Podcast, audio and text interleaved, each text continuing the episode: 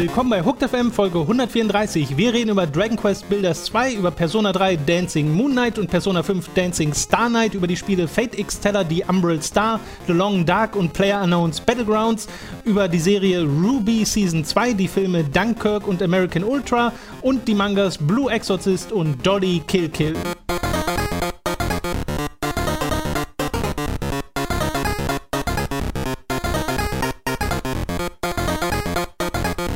Wir begrüßen euch bei einer weiteren Folge Hooked FM. Ich bin Tom und bei mir sitzt wie immer der Robin. Gruß.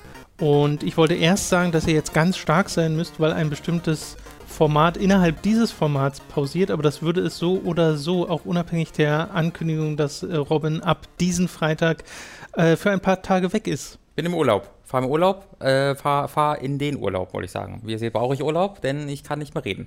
Äh, ich fahre nach Hause, Familienurlaub für ein paar Tage, freue mich sehr drauf und deswegen äh, werde ich dann für die nächsten beiden Podcasts Mm, Ja, genau. die Ja, doch. Ja, oder oder also, haben wir schon entschieden, ob wir den übernächsten Podcast um ein, zwei Tage verschieben oder Also das kann sein, Ja, das das würde ich, das würde ich davon abhängig machen, wie da die Situation ist, ob ich Gäste ranbekomme oder sowas. Das, das schauen wir einfach dann. Äh, vor allem, weil ja dann auch die Gamescom-Woche ist. Da müssen Mhm. wir eh noch mal gucken, wie es dann mit, äh, mit Streams und sowas Mhm. aussieht, weil Microsoft zum Beispiel haben schon angekündigt, dass sie etwas machen wollen. Das, was sie machen wollen, klang aber nicht so wahnsinnig interessant Mhm. und äh, Es sei denn, es ist Age of Empire 4, dann ist das Beste. das stimmt. Ähm, das kann natürlich passieren, deswegen weiß ich auch noch nicht, äh, inwiefern man das live begleitet oder nicht. Das sei nur angekündigt, dass Robin ab diesen Freitag äh, weg ist für ein paar Tage und deswegen die nächsten beiden Podcasts nicht dabei ist und auch logischerweise nächste Woche im Livestream nicht. Äh, ihr seht dann einfach, was ich an Ersatz organisiere. Tom meinte die Formel 1 Parts übrigens, die weg Genau. sind, aber es gibt sowieso eine Sommerpause bei der Ja. Formel 1, deswegen äh, gäbe es das sowieso nicht. Es hat auch übrigens nichts mit dem Patreon zu tun. Ich habe mir jetzt nicht äh, spontan von eurem Geld direkt für äh, 7000 Mark einen Hawaii-Urlaub äh, gebucht, sondern das war schon länger geplant. Schön Campenurlaub. Ja, schön Camp. Ja. Ja, genau, das soll es nur gewesen sein. Kreuzfahrt durch NRW. Äh, ja, ist doch auch schön. mhm. Am Rhein entlang. Äh, das soll es gewesen sein mit den Ankündigungen. Wir können direkt zu den News kommen. Da gab es zumindest ein paar kleinere, beziehungsweise je nachdem, ob ihr Fan dieser Spiele seid, größere News. Das eine ist Dragon Quest Builders 2 wurde angekündigt für die PlayStation 4 und die Switch. Noch ohne Release-Termin von dem, was ich gesehen habe, aber äh, dafür mit Koop, mit Multiplayer-Modus. Ich habe Dragon Quest Builders nicht gespielt. Ich habe nur Dragon Quest äh, 9, glaube ich, gespielt auf dem DS.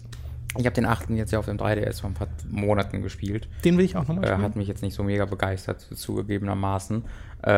Ähm, bei Builders weiß ich allerdings, dass das sehr beliebt war bei bestimmten Ich auch. Leuten. Ja. Äh, und ich habe auch ein, zwei Twitter-Nachrichten und Reaktionen im Internet gesehen, die äh, von Leuten, die dann äh, also sich sehr über diesen Koop-Modus gefreut haben. Mhm. Ähm, sah für mich halt immer ein bisschen zu sehr nach Minecraft aus, um mein Interesse zu generieren. Ja, das war auch so mein, also logischerweise, es ist ja die erste Assoziation, die man trifft, wenn man den Trailer gesehen hat und so. Aber ich habe auch so viel Gutes gehört, dass ich es mir sogar mal geholt habe. Ich habe das zu Hause Hm. rumliegen, ich habe es noch nicht gespielt, Hm. weil ich habe dafür 15 Euro bezahlt oder sowas. Ja. Das war relativ günstig. Und ähm, ich habe auch noch Dragon Quest 8 zu Hause rumliegen, weil ich mir auch da dachte, das will ich irgendwann mal nachholen. 3DS-Spiel. Weil das, äh, genau, für ein 3DS, weil das ja mit das beliebteste Dragon Quest ist, von Ja. dem, was ich weiß. Äh, auch wenn es ein sehr klassisches Rollenspiel sein soll. Ich weiß nur halt, dass Dragon Quest 9, was ich auf dem Original DS gespielt habe damals, dass mich das nicht wirklich fesseln konnte. Das habe ich relativ schnell wieder verkauft. Ja. Das habe ich schon gar nicht mehr. Also, ich weiß nicht, ob das dann zündet, aber vielleicht zündet ja Dragon Quest Builders dann irgendwann mal, weil das ist echt mega beliebt, habe ich das Gefühl, bei den Leuten, die es gezockt haben. Mhm. Das soll es mit der Ankündigung gewesen sein. Ist halt alles so im Laufe dessen, dass ja Dragon Quest 11 jetzt in Japan gestartet ist, hat sich schon mehrere Millionen Mal verkauft und ist da wie immer ein absolutes Phänomen. Kommt nächstes Jahr auch in den Westen. Genau. Zwei weitere Spiele wurden angekündigt von Atlas, nämlich Persona 3 Dancing Moon Knight und Persona 5 Dancing Star Knight. Mhm. Das finde ich sehr niedlich, dass sie so beide gleichzeitig angekündigt wurden und halt im Wesentlichen ja beide genau in dieses äh, Rhythmusspiel reinfallen, was es mit Persona 4 gab. Das hieß Dancing All Night. Yes.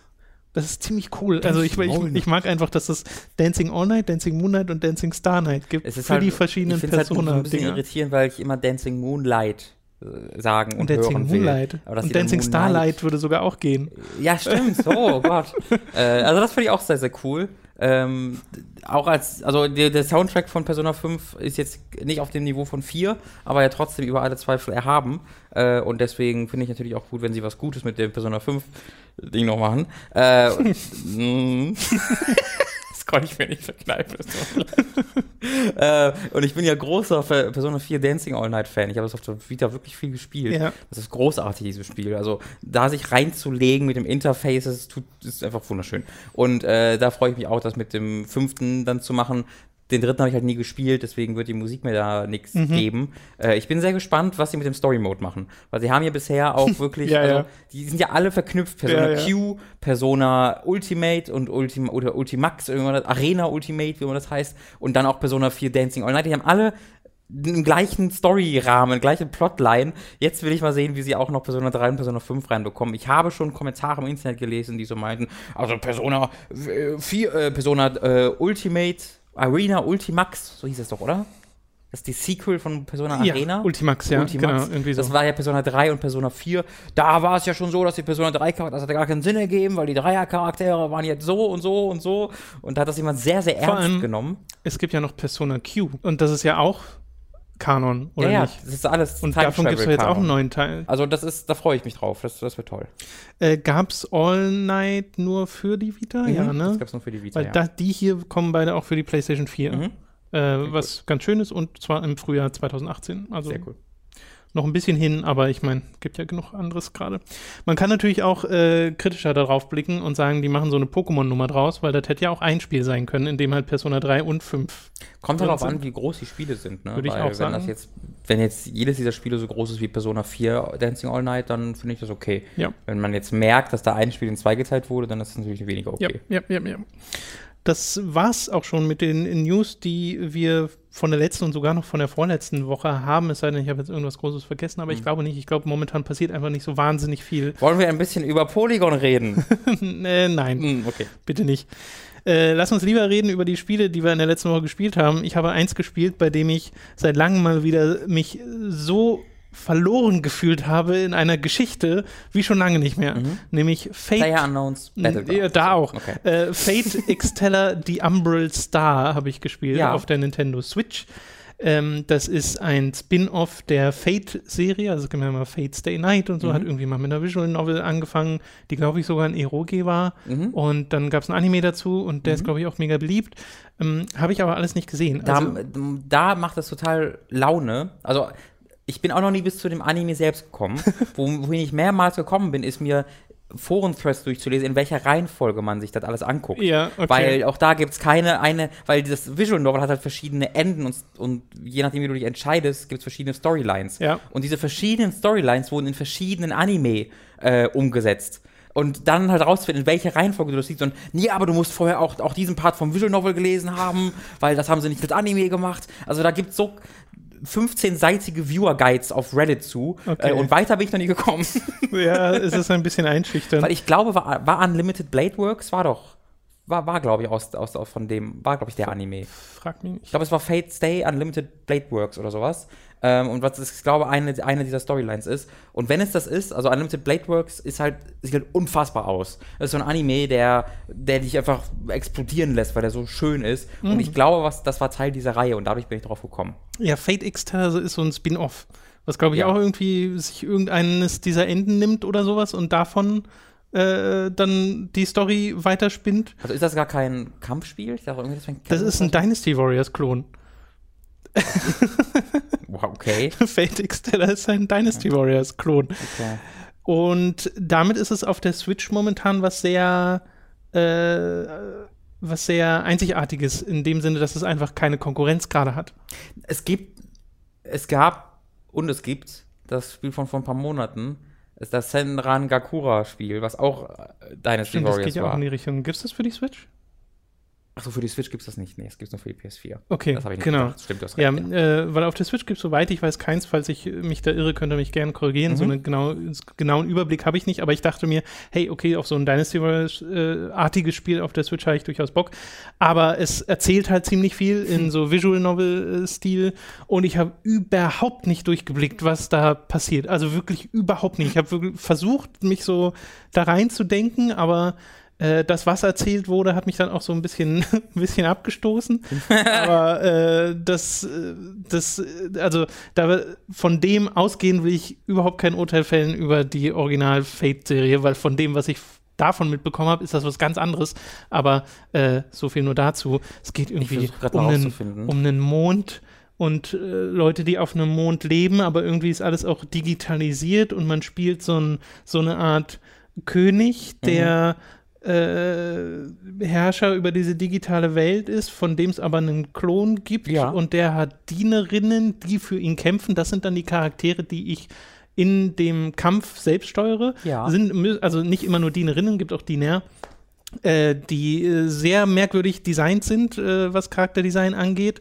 Aber das, äh, das, das, war doch Kingdom Hearts, was du gerade beschrieben hast. ja, oder? auch so ein bisschen. Aber das habe ich alles äh, dann so zur Seite geschoben, diese Story, Ja. um dann ein paar dieser Kämpfe mal zu erleben, äh, weil das macht wieder Spaß. Also es ist halt mega simples Button-Gemäsche und hat genau die Art und Weise, wie sich Dynasty Warriors spielt, nämlich mit XXXXXY, Mhm. XXXXXXXY, Ja, so um die verschiedenen Kom Kombos zu machen und so und die du nach und nach freischaltest, wenn du hochlevelst und sowas. Also da fühlt man sich irgendwie gleich, da fühlt man sich irgendwie gleich daheim, aber der Map-Aufbau ist ein bisschen anders. Du hast zwar wieder so die Grundstruktur, dass du verschiedene Gebiete auf der Karte hast, die du erobern möchtest, Okay. was hier mit so einer Art Schlüssel repräsentiert wird, die du sammelst und du musst die meisten Schlüssel kriegen, schneller als der Gegner, äh, um den dann zu besiegen. Aber der Aufbau ist insofern anders, dass es keine zusammenhängende Karte ist äh, mit ganz viel Laufwegen, sondern die Karte sieht eher aus, wenn du jetzt auf die Minimap guckst, wie eine Monster Hunter Karte. Dass Okay. du so einzelne Gebietspots hast und dann so Linien, die sie miteinander verbinden. Mhm. Du gehst ans Ende eines, eines Gebiets in so ein Übergangding und wirst dann so fast geschossen. ja. Also nicht teleportiert im Sinne von, dass ein Ladebildschirm kommt, Ach so. sondern du gehst wie so durch so eine Tube durch, ganz, Okay. ganz schnell und bist sehr fix am anderen Ende. Okay. Äh, das heißt, die Reisezeit wird sehr verkürzt, Ja. äh, um von einem Spot der Map äh, zur, zur anderen zu kommen. Sie ist immer noch vorhanden, sie ist immer noch etwas, was man erwägen muss, wenn man äh, irgendwie dem, dem ähm, Gebiet auf der anderen Seite der Karte gerade helfen will, weil dort der Gegner gerade wieder übernimmt, was du schon übernommen hast. Mhm. Du bist gerade aber am anderen Ende und so. Aber es dauert nicht so mega lang. Also es ist nicht so einschüchtern, so, oh Gott, jetzt muss ich da erstmal hin, hinlatschen. Und ich meine, in den Dynasty Warriors Spielen wurde das ja auch immer äh, äh, ein bisschen reduziert, äh, indem man Pferde hatte oder sowas. Ja, ich meine, also so Reisewege, die einen extrem schnell Das haben wird werden jetzt lassen. auch wieder mehr werden, weil der nächste Teil von Dynasty Warriors wird ja Open World. Ähm, Gibt es ja auch schon Videos zu. Das ist jetzt ein Open World Spiel. Ein paar Details zur Fate-Reihe, Tom. Oh ja, bitte. Fate Stay Night Unlimited Baitworks ist tatsächlich der Anime einer dieser Storylines von Fate Stay Night. Habe ich richtig im Kopf gehabt. Fate Extella heißt das, was du jetzt gespielt hast. Ne? Genau. Ist wiederum ein Sequel des PSP-Spiels Fate Extra von 2010, das ein Companion-Spiel namens Fate Extra CCC bekommen hat, was aber kein äh, Sequel, sondern so ein Companion war. Und Fate Extra wiederum spielt in einer alternativen Realität zu Fate Stay Night und bekommt im Januar 2008 ein Anime namens Fate Extra Last Encore, was für mich so klingt, als ob es eine Fortsetzung des der alternativen Welt-Spin-Offs von Fate Stay Night ist. Und nun ist Fate Extella wiederum das offizielle Sequel zu Fate Extra, das ursprünglich Ja. im Westen im Januar, zwei, im Januar diesen Jahres für PS4 erschien. Das Witzige ist, genau so fühlt sich die Story an. Genau so wie das, was du beschrieben hast. Im Sinne von, mir fehlt einfach alles, Mhm. um den Kontext zu begreifen von dem, was da passiert. Und alles, was ich dann halt mitkriege, sind die sehr fragwürdigen Kostüme, die ich irgendwie meinen Charakteren freischalten Spiel, kann. Bitte? Wird er gefickt in dem Spiel? Ich frage einfach mal ganz, blau- ganz frei raus. Ähm, also es wurde bisher so ein bisschen angedeutet, dass da Interessen bestehen, aber Ah, es ist gut, nichts das ist ja- passiert. Es ist, Wie das halt so oft so ist in diesen Das Anime-Spielen. ist ja, das ist ja nicht. Also sind wir noch nicht mal bei hier, äh, wie heißt das Spiel nochmal? Panty, Panty Shoes 3000. Gelgan? Gelgan, genau. Also Aber nicht mal auf Gelgan-Niveau. Ja, aber da gibt es ja auch keinen Sex.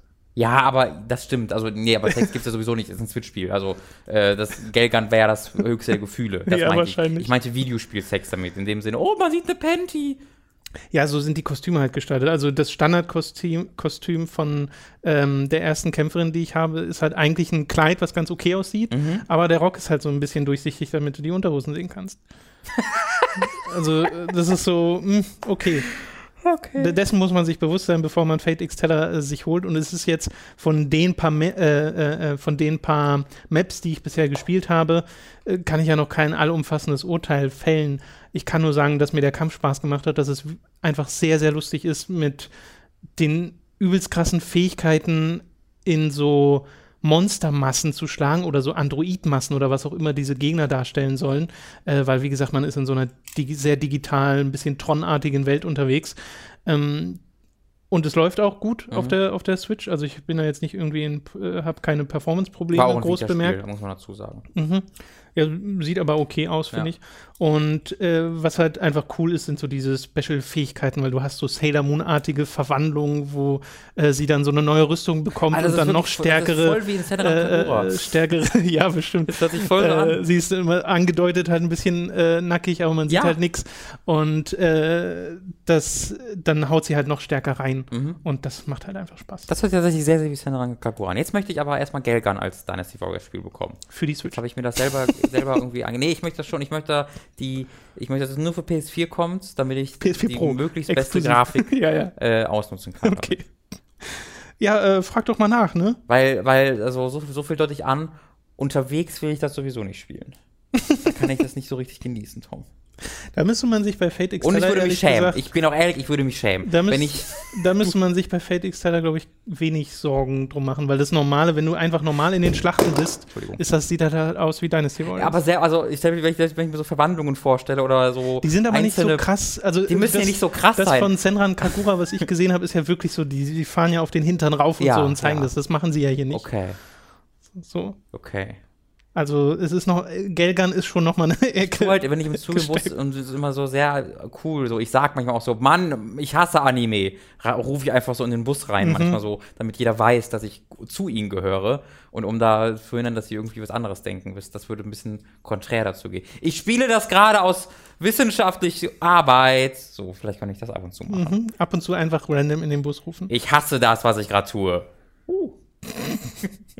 Okay, das soll es gewesen sein zu Fate X Teller, die Umbral Star. Äh, ich bin ja an diesem Wochenende auch noch mal ein bisschen äh, unterwegs bei meiner Familie. Da Mhm. wird das wahrscheinlich auch für unterwegs einfach ein schönes Spiel sein, weil es ist einfach sehr kurzweilig und eignet sich für die Plattform, finde Ja. ich dann sehr gut. Ich bin, muss mal gucken, wie, wie viel ich jetzt noch mit, also ich werde jetzt nicht groß über Zelda nochmal sprechen, weil das habe ich ja schon letzte Woche gemacht. Ja. Werde ich, werde ich nochmal machen, irgendwann, wahrscheinlich, wenn ich dann aus dem Urlaub wieder da bin.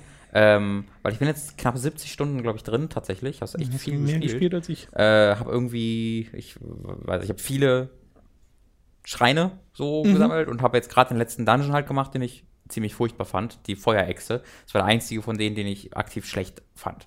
Ähm, alle, alle anderen fand ich cool, okay bis cool. Mhm. Ähm, aber die Feuerechse hab ich, hat mir keinen Spaß gemacht. Ähm, und äh, ich bin jetzt, ich überlege gerade sehr aktiv, ob ich das jetzt weiterspiele auf diese Art und Weise oder ob ich das jetzt durchspiele. Weil ähm, jetzt, wo ich alle Fähigkeiten habe, Mhm. weiß ich nicht, wie viel ich da jetzt noch rumrennen muss. Vor allen Dingen habe ich jetzt die ganze Karte auch frei und äh, habe überall schon so ein paar Schreine gefunden. Das heißt, ich müsste jetzt sehr aktiv anfangen zu suchen. Es, ich glaube, es würde jetzt weggehen von dem, ich renne einfach und finde Sachen. Ja. Und es würde wechseln zu dem, ich suche aktiv nach Dingen. Äh, und ich weiß nicht, ob ich da groß Bock drauf habe. Deswegen Ja, überlege wirst- ich. Wirst du ja dann sehen. Aber das ist ja das Schöne an dem Spiel. Du kannst halt jederzeit dann sagen, okay, jetzt gehe ich zum Boss. Genau, ich glaube, das werde ich dann demnächst mach mal machen. Gut, dann genau können wir ja da nach deinem Urlaub nochmal drüber Genau. quatschen, wenn du das dann tatsächlich durchgespielt hast. Tom, Yes. hast du am Splatfest teilgenommen? Nee, Okay, ich Leider schon. nicht. Ich habe zwei Matches gespielt. Äh, ich habe das Spiel am, am Sonntagmorgen angeworfen, habe zwei Matches ge gespielt als Team Mayo natürlich. War dann unterwegs, bin nach Hause gekommen, habe gewonnen. Und dann dachte ich mir so, jawohl. hast fürs falsche Team gespielt. Sehr Naja, schade, das ist halt leider. so, das ist, also es war auch nur 37 Prozent oder so aller Leute in Europa haben sich für Mayo entschieden, aber Mayo waren halt einfach die besseren Spieler, weil äh, Ketchup so ein bisschen das Transformers unter den äh, Begleitsoßen ist. Sehr beliebt, aber halt auch scheiße. Deswegen nehmen das die ganzen Typen, die halt nichts können und verlieren dann natürlich gegen das, also naja, das war halt so ein bisschen Proletariat Möchte gegen. Mayonnaise-Fans. So, das wollte ich damit sagen. Lass uns über ein Spiel reden, das wir beide gespielt haben. War auch einfach kein auch gut ausgewählter Wettbewerb. Wieso? Weil in Amerika ist Mayo mega nicht beliebt. Also in, in, in Europa ist das schon, also es kommt an, wo in Europa. So, ob jetzt in Belgien oder Deutschland ist Mayo, ja natürlich, jeder ist Mayo auf der Pommes so ziemlich. Ähm, aber in Amerika, ja, also habe ich in mehreren Podcasts, so die Leute wissen, wann ist man denn mal, die kennen das auch auf Hamburg, Hamburgern so. Aber schön, dass wir da genau die unterschiedlichen hatten. Beim letzten Mal war ja das Splatfest äh, noch vor Release. Eiscreme gegen Kuchen. Was hättest du denn da genommen? Eis. Da hätte ich auch Kuchen genommen. Ja, das ist, ja, das ist halt. das ist sehr interessant. Also Kuchen ist ja. aber ich bin auch kein Kuchen-Fan. Kuchen sind halt so da und die isst man das dann auch okay. Aber die Kalorien kann ich Im mir Gegensatz woanders. zu Eis. Nee, Eis ist Das halt ist geil. nicht so da. Ja, nee, Eis ist so, boah, das ist ein geiles Eis. Und beim Kuchen denke ich mir sehr selten so aus dem. Also, Dann isst du keine guten Kuchen. ja, doch, aber wie gut. Es ist wie mit, den, wie mit Hamburgern, Tom. Ein sehr, sehr guter Kuchen ist immer noch ein, einfach nur ein Kuchen. Und wenn Leute auch davon sprechen, dass sie den geilsten Burger aller Zeiten, ist es immer noch Brot mit Fleisch drauf. Das hat, da gibt es eine Obergrenze, wie cool das sein kann. Weißt du, was eine sehr gute Ku- Kuchen und Torte ist? Eistorte. Darauf können wir uns einigen. Die ist richtig geil. Ich glaube, ich glaube, der Kuchen muss kalt sein. Ich glaube, vielleicht ist das der Trick bei mir. Okay. Also Kuchen aus dem Kühlschrank für Ich denke mir auch Robin bei. Erdbeerkuchen immer, boah, ist das lecker, aber vor allem die Erdbeeren. also ohne den Kuchen. Okay. Wir halten einfach fest, Robin ist ein bisschen komisch. Andererseits Schwarzwälder Kirschtorte ist halt geil. Wenn es Torte gegen Eis Vor allem bei, bei Kuchen verstehe ich dieses Argument nicht. Das ist, ach so, Kuchen und Torte, kommt man ja schnell wieder in das Argument rein, dass das unterschiedliche Sachen sind. Beim Kuchen kommt mir immer sofort der Teig in den Sinn. Und der Teig ist das, was mir nie, selten gefällt. Also der Teig ist oft Aber den das, ich Teig gibt es ja auch bei Torte. Genau, aber da ist der oft so einfach Zucker. Weißt du? Was Das ist generell der Unterschied? Torte ist, Ist nicht das leckerer. englische Wort Cake beides? Äh, Tort? Okay, lass uns lieber weitermachen. Äh, das Spiel, über das wir reden wollten, äh, heißt PlayerUnknown Battlegrounds. Äh, Kannst du haben erklären, wir- was das ist? Kennen vielleicht viele. Da, wir sind da ja neu, es ist, so ein bisschen, total. ist ein bisschen Nische. ja, sind, Wir haben da in der letzten Woche mit den Jungs von Ultralativ ein bisschen drüber gequatscht und äh, bei uns beiden war es jetzt soweit, dass wir, dass wir aufgegeben haben mit unserer Resistance und äh, das Spiel jetzt gespielt haben. Ja, es gab keine, Resi äh, also es gab gar keine Resistance bei mir, aber ähm, Bei mir am Anfang schon. am Anfang Aber das auf jeden Fall. Am halt Anfang. immer. Das haben wir ja letzte Woche schon gesagt. Genau, wenn, also wenn etwas bei Steam auf Platz 1 ist, heißt das erstmal nichts. Genau, am Anfang schon, aber dann habe ich halt gesehen, wie die Leute bei Polygon, die ich cool finde, angefangen haben, das zu zocken, Awful Squad eine Reihe gemacht haben. Und dann haben die bei Giant Bomb angefangen, das regelmäßig zu spielen. Und äh, die redeten halt wirklich immer davon, dass das so ein potenzielles Spiel des Jahreskandidat ist. Und dann habe ich mir halt mal so ein, zwei Videos angeguckt und dachte mir, das sieht schon echt echt unterhaltsam aus. So, das ist ein cooles Konzept, eine coole Weiter, äh, Weiterentwicklung dieses dieses Battle Royale Konzepts. Ähm, und äh, dann haben wir am Wochenende halt zugeschlagen und Genau. äh, haben uns uns gekauft. Genau. Und ich habe jetzt vielleicht so drei Stunden oder so erst mit dem Spiel verbracht. Also jetzt nicht so Oh, mega. ich. Mega viel Zeit. Naja, es sind halt ein paar Partien. Das Ding ist ja auch, dass die äh, Matches hier ein bisschen länger dauern als in einem. Naja, Äh, können sie. Können sie potenziell länger dauern, genau, äh, als in anderen Multiplayer-Spielen. Und ich glaube, mein Schnitt ist halt so, dass ich 20 Minuten gebraucht habe Mhm. für ein Match. Und die drei Stunden sind ähm, jetzt vielleicht sieben Matches gewesen Mhm. oder so. Und äh, ich habe da schon echt Spaß dran. Also auch mehr, als ich gedacht hätte, weil wenn man es so runterbricht, ist die meiste Zeit, die ich in dem Spiel verbringe, ja äh, laufen von Mhm. A nach B. Wenn ich außerhalb der Zone gedroppt werde, in der äh, dann am Ende gespielt wird, also weit außerhalb und man Mhm. Ist dann einfach nur bemüht, da reinzukommen. Oder warten und quasi campen an Mhm. äh, Sch Schlüsselstellen, wenn ich innerhalb dieser Zone bin und Ja. nicht groß äh, mich bewegen muss. Aber allein diese zwei Dynamiken machen mir halt schon Spaß.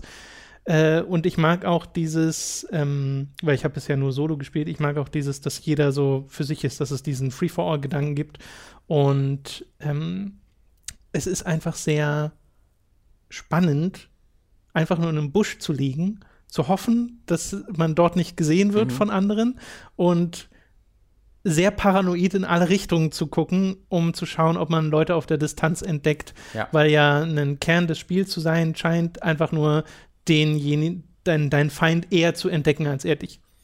Ja, es sei denn, du, also ja, auf jeden Fall. Mhm. Ganz oft habe ich so das Gefühl, oh, ich habe jetzt einfach Glück gehabt, dass ich ihn so von hinten gekommen Ja, bin, genau. ohne dass, er- dass er das gemerkt hat. Obwohl in dem Spiel halt einfach das, die Soundkulisse sehr wichtig ist, weil man hört Ja. Schritte halt, also jeder Mensch hört sich an wie so ein T-Rex, der durch so ein Haus stampft, äh, weil die Schritte so laut sind.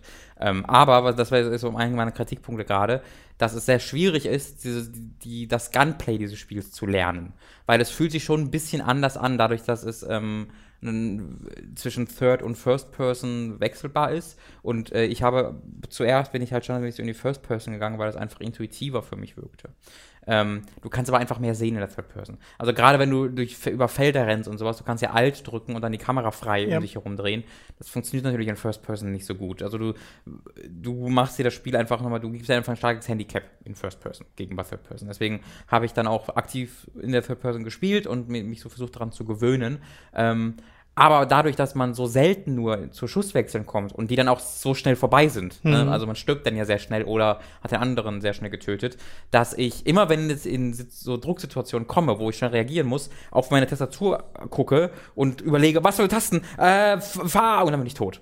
Äh, oder ich schieße daneben und bevor ich, also ich bin, habe noch nicht die Gelegenheit bekommen, in Flow zu kommen. Ich würde mir da wünschen, dass es einen Offline-Trainingsmodus einfach gäbe, wo ich ein bisschen ja, Oder so eine Shooting-Range einfach nur. Genau, ich würde einfach gerne die Waffen ausprobieren können. Mhm. Ich würde, äh, mir zum Beispiel während des Spielens aufgefallen, weil irgendwie das Zielen komisch war, dass du halt, wenn du anvisierst mit Rechtsklick, dein Fadenkreuz woanders hingeht, als wenn du nicht mit Rechtsklick mhm. zielst. Dein Fadenkreuz ist standardmäßig dann so ein bisschen geht er nach rechts oder links, was nicht gut ist. Das, das, da, das ist eigentlich so eine, so eine Grundregel bei Shootern, dass sie darauf auch aufpassen, dass wenn du zoomst, du dahin zoomst, wo du vorher hingezielt hast und das nicht so ein bisschen nach rechts oder links geht. Ähm, aber das ist so ein ganz kleines Ding, was mich zum Beispiel total äh, verwirrt hat zunächst, aber auch halt einfach die Steuerung, wie die, wie die Charaktere sich anfühlen, man verbringt so viel Zeit damit zu laufen und sich zu verstecken, dass in den Action-Situationen ich mich sehr überfordert fühle noch. Mhm. Äh, und die Art, ich habe kaum eine Möglichkeit, das aktiv zu lernen, als halt über viele, viele Matches immer mal wieder äh, einzelne Kämpfe ja. zu verlieren. Weißt du? Wobei ich auch das spannend finde, dass du, ähm, wenn du die ganze Zeit, wenn du zehn Minuten lang rumkriechst über ein Feld oder sowas und hoffst im hohen Gras versteckt zu sein mhm. halbwegs, äh, und es dann kommt zu dieser Drucksituation plötzlich und dann ist das ja dieses typische, ne, äh, Adrenalin, du musst schnell reagieren und dann passieren halt eben auch mal Fehler, dass man vorbeischießt ja. und sowas. Das finde ich an und für sich ja auch ganz spannend. Und ich habe die Hälfte meiner Matches ähm, auf einem First-Person-Only-Server gespielt. Okay. Weil du kannst ja links oben einstellen, mhm. ist noch in der Beta, aber man kann schon einstellen, dass man äh, ein Match macht, wo jeder in der Ego-Perspektive ist und ja. jeder diesen Nachteil sozusagen hat, dass er sich nicht frei umgucken kann. Äh, weil dann hast du nämlich auch wiederum den Vorteil, dass du in einem Haus dich unter einem Fenster verstecken kannst, ohne dass von außen jemand über die Third-Person-Kamera da so drüber lugt. Ja. Weißt du? Der müsste quasi springen, um da hoch zu, um da reinzugucken und zu sehen, ah, okay, hinter dem Fenster mhm. sitzt jemand. Ähm, und hatte dann halt auch die Möglichkeit, okay, ich höre, dass jemand kommt, ich verstecke mich äh, schnell in einem, äh, in einem Zimmer, warte, bis der reinkommt und dann hatte ich halt die Schrotflinte schon im ja. Anschlag. Und das ist halt eine mega spannende Situation, ja. weil wenn der vorsichtiger reagiert hätte und irgendwie äh, nicht sofort einfach reingelatscht wäre und nicht, der hat ja auch nicht nach links und rechts geguckt, der ist einfach rein und mhm. ja, ist halt dann selbst schuld, so nach dem Motto. Äh, aber äh, das fand ich einfach sehr spannend. Also auch diese First-Person-Perspektive finde ich sehr spannend. Das aber wirklich nur, wenn jeder sie hat. Ja. Weil wenn das jetzt so wäre wie das, was du beschreibst auf den ganz normalen Servern, da habe ich sie auch nicht benutzt. Mhm. Weil da gibst du, wie du schon sagst, einfach einen mega Übersichtsvorteil auf. Ja. Äh, das macht einfach keinen Sinn. Äh, aber ja, es fühlt sich halt an vielen Stellen auch eben noch ein bisschen unfertig an, auch wenn du die Animationen anguckst und sowas. Ich bezweifle, dass das jemals wirklich sich anders äh, dass das jemals groß anders aussehen wird. Ja, da, das, da bin aber, ich auch, also das ist mir jetzt nicht aktiv aufgefallen, muss ich sagen. Da hatte ich jetzt, ich, ich, da, ich, ich fand, war sogar, oder ich persönlich hatte sogar den Eindruck, dass es halt überraschend fertig wirkt für ein Early mhm. Access Spiel. Ähm, dass es halt, wir haben, hier, wir haben hier das Spiel, das funktioniert, eine Map und Early Access, weil noch kein Content drin ist. Ähm, und ich habe das Gefühl, sie bauen Content, nicht Grundspielideen. Mhm. Ähm, und ich habe am Wochenende ein Video gesehen, wo Leute so einen Zombie-Modus gespielt haben, den ich sehr cool finde, wo halt mhm. Leute tatsächlich äh, andere Spieler, wo es irgendwie, da gab es, wie ich richtig gesehen habe, vier Leute haben normale Soldaten gespielt in einem Team und die anderen 96 waren Zombies. äh, und das ist halt ein ziemlich cooles Konzept auch. Ja, ja. Äh, und äh, war, war, war ziemlich, ziemlich, ziemlich spannend und cool. Ähm, da da, da gibt es noch viel Potenzial. Wie gesagt, mein Vorschlag aus dem Ultimativ-Podcast bleibt, nämlich aus den Zombies Raptoren zu machen und dass ich als Raptor vier Leute jagen darf, das finde ich cool. es gibt generell, du kannst ja mit Modifiern sehr viel spannende Situationen erreichen. Du könntest ja die Schusswaffen rausnehmen und Mhm. sagen, es ist jetzt nur noch Nahkampfwaffen da, aber Mhm. es gibt ja Macheten, es gibt Sicheln und so ein Zeug. Bratpfannen. Bratpfannen gibt es genau, nur Bratpfannen. Mhm. Und dann kloppt sich jeder mit Bratpfannen tot. Ich meine, man liest ja regelmäßig links unten äh, so und so äh, äh, Ja, hat- hat jemand mit einer Bratpfanne- Headshot, Mit einer Bratpfanne. ja, mit, also dass man einen Headshot mit einem Punch macht, Genau, steht dann ganz genau. oft da. Äh, das ist halt ganz witzig. Ja, es ist einfach äh, sehr interessantes Konzept. Ich habe keine Ahnung, wie lange mich das äh, motivieren oder fesseln wird, aber die Matches, die ich bisher gespielt habe, haben mir sehr viel Spaß gemacht und äh, es war auch gar nicht, also das finde ich erstaunlich, dass selbst wenn ich nach 30 Minuten erschossen wurde und nicht mal gesehen habe, von wo ich erschossen wurde, hatte ich äh, kein großes Frustgefühl. Das war eher dann so dieses, ja, das ist halt das Spiel. Ich glaube, das Spiel profitiert sehr von seiner ähm, Popularität, dass du quasi sagst, okay, du machst zwei Klicks und bist in Bis nach instant 30 wieder drin. Sekunden wieder Ja, im Spiel. Das stimmt. Ähm, da äh, findest einfach sofort Matches und das funktioniert halt sehr gut. Du hast keine Downtime. Ja, wenn es das, genau, wenn es das nicht hätte und du brauchst halt 100 Leute für einen äh, Match äh, so rund, Ja. äh, dann wäre das halt sehr schnell sehr tot. Ja. Das Spiel. Das, das muss man sich auch, also eigentlich ist das verrückt, ein Indie-Multiplayer-Spiel zu veröffentlichen, wofür 100 Leute brauchst, Ja. weil das, ja, das ist eigentlich ein völlig absurder Plan. Ich hatte eine Situation, die ich auch nochmal hier ähm, darbieten wollte, die habe ich dir schon erzählt, weil die einfach so cool, die, Mhm. die fast, die, das war so für mein, mein persönlich coolstes Spielerlebnis. Äh, ich habe das nämlich auch zuerst gestreamt, das Spiel. ja.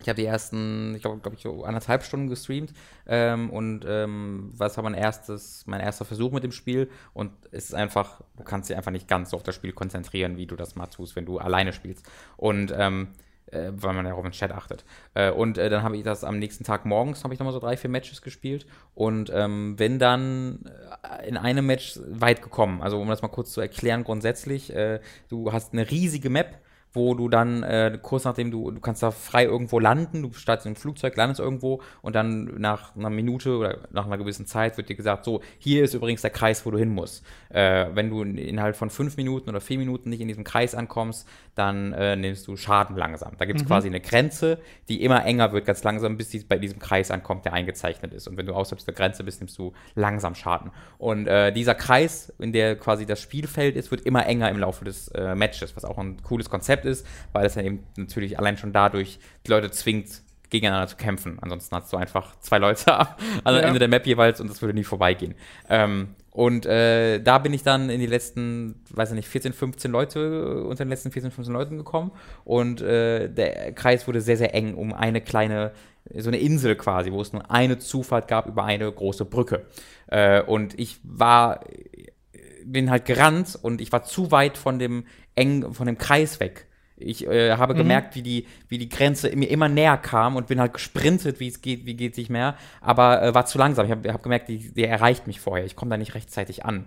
Äh, habe dann einfach trotzdem so verzweifelt, bin ins Wasser gesprungen, versucht äh, vorbeizuschwimmen, weil ich dachte, wenn ich jetzt über die Brücke renne, schießt mich sowieso jemand. Ja. Also habe ich da versucht zu schwimmen und dachte mir, oh Gott, das ist viel zu langsam. Hab nochmal nach hinten, bin schon so zehn Sekunden lang ins Wasser geschwommen, guckte nochmal so nach hinten, habe dann gesehen, dass so ein bisschen weiter weg von dem Strand, in dem aus, von dem aus ich ins Wasser gesprungen bin, ein ein Buggy stand, ein Fahrzeug. Das, den konnte ich aber nicht sehen, weil der hinter so einem Hügel stand. Ja. So, fuck, habe ich wieder umgedreht und bin quasi der mir entgegenkommenden Grenze entgegengeschwommen. Ja. Und in der Sekunde, wo ich ins Auto gestiegen bin, hat die mich überholt. Ja. Ähm, so dass ich dann angefangen habe, Schaden zu nehmen und habe dann halt übelst Gas gegeben und dann äh, gab es halt diese geile Situation, in der ich dieser Grenze hinterhergerast bin und mein Buggy war so ein bisschen schneller, so dass ich wie in so einem Hollywood-Film diese Grenze dann irgendwie überholen konnte Ja. und dann auf, dann überhole ich diese Grenze, nehme keinen Schaden mehr, komme damit auf der Brücke an und sofort werde ich so äh, totgeballert. Also ich bin nicht totgeballert worden, sondern ich wurde halt äh, beschossen. Ja. Äh, so dass ich dann aus dem Buggy runter, rausgesprungen bin und hinter einem Bus in Deckung gegangen bin und erstmal so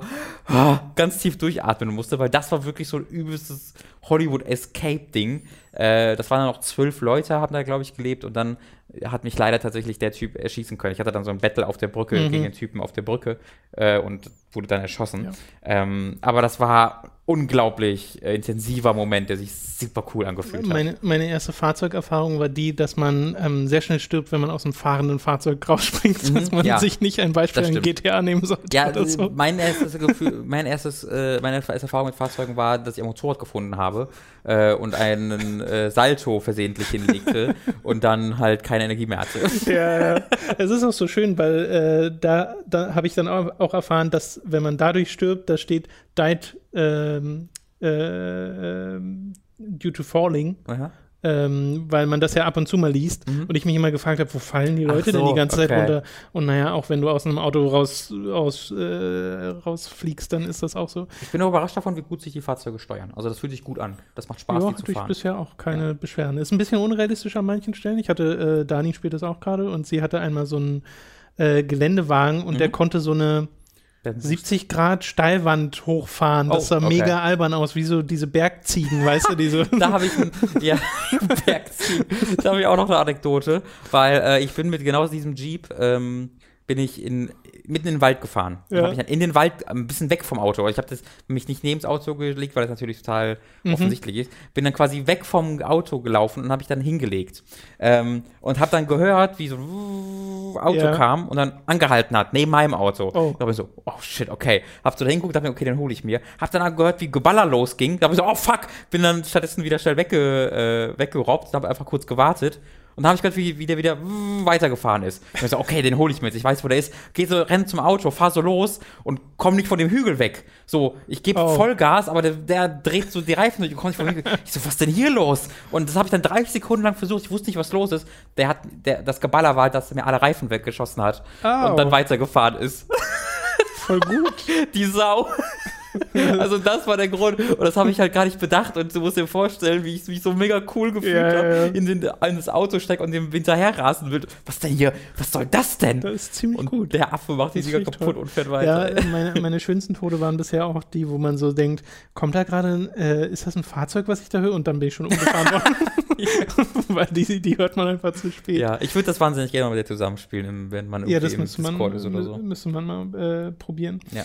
Ähm, man merkt, die Situationskomik ist einfach auch sehr hoch Mhm. äh, in dem Spiel. Ich hatte auch schon so ein Ding, wo ich dann der Wand hinterher gejagt bin, weil ich mich habe ablenken lassen von Ja. so einem Gefecht und die auch sich haben ablenken lassen und dann alle gestorben sind in Ja, der ja. Wand. Ja, das ist Äh, halt echt mal eine schwierige Ba- Balance, die zu finden. Suche ich jetzt, wie sehr will ich mich ausrüsten, bevor ich zu diesem Kreis renne? Rüstung scheint ziemlich wichtig zu sein. Genau. Also du hältst doch ähm, von dem, was ich bisher mitbekommen habe, ordentlich mehr aus, wenn du ordentliche Rüstung und trägst. Waffen natürlich auch, weil du Ja, ja, ja ohne Waffen. Das heißt, du, ich, ich, ich will, ich will immer erstmal zu, also zumindest eine vernünftige Waffe und einen Rucksack finden, bevor ich mich auf, die- dahin begebe, weil ohne Rucksack kannst du halt nur vier Items Ja, ja, da hast du ein mega begrenztes Ja. Inventar. Cooles Spiel. An dieser Stelle ist es wieder Zeit für eine kleine Werbepause. Wenn ihr unseren Affiliate-Link audible.de slash hooked nutzt, dann erhaltet ihr einen kostenlosen Probemonat bei Audible und könnt euch ein Hörbuch eurer Wahl aussuchen, das ihr dann natürlich auch über diesen Monat hinaus behalten könnt, selbst wenn ihr euer Abo nicht verlängern solltet. Also geht doch einfach mal auf audible.de slash hooked und schaut euch da ein bisschen um. Beim Klamotten- und Merchandise-Shop EMP könnt ihr euch mit Pokémon-Shirts, mit Resident Evil-Anhängern oder Zelda-Gläsern und Fallout-Figuren eindecken. Folgt einfach unserem Affiliate-Link in der Beschreibung oder auf unserer Unterstützt Hooked-Seite und seht euch da mal um. Ich habe zumindest noch ein bisschen, äh, auch da so die ersten drei Stunden von The Long Dark gespielt, was ja jetzt rausgekommen ist, nachdem es diese Story-Erweiterung bekommen hat. Zwei Episoden von, ich weiß gar nicht, wie viel es insgesamt sein sollen, äh, sind bisher draußen. Und das ist ja ein Survival-Spiel, das ich schon lange auf der Liste habe. Und zwar Same. wirklich lange, seit irgendwie zwei Jahren oder sowas. Ähm, weil ich das von Anfang an interessant fand und eines der wenigen Survival-Spiele, äh, das mich auch wirklich interessierte.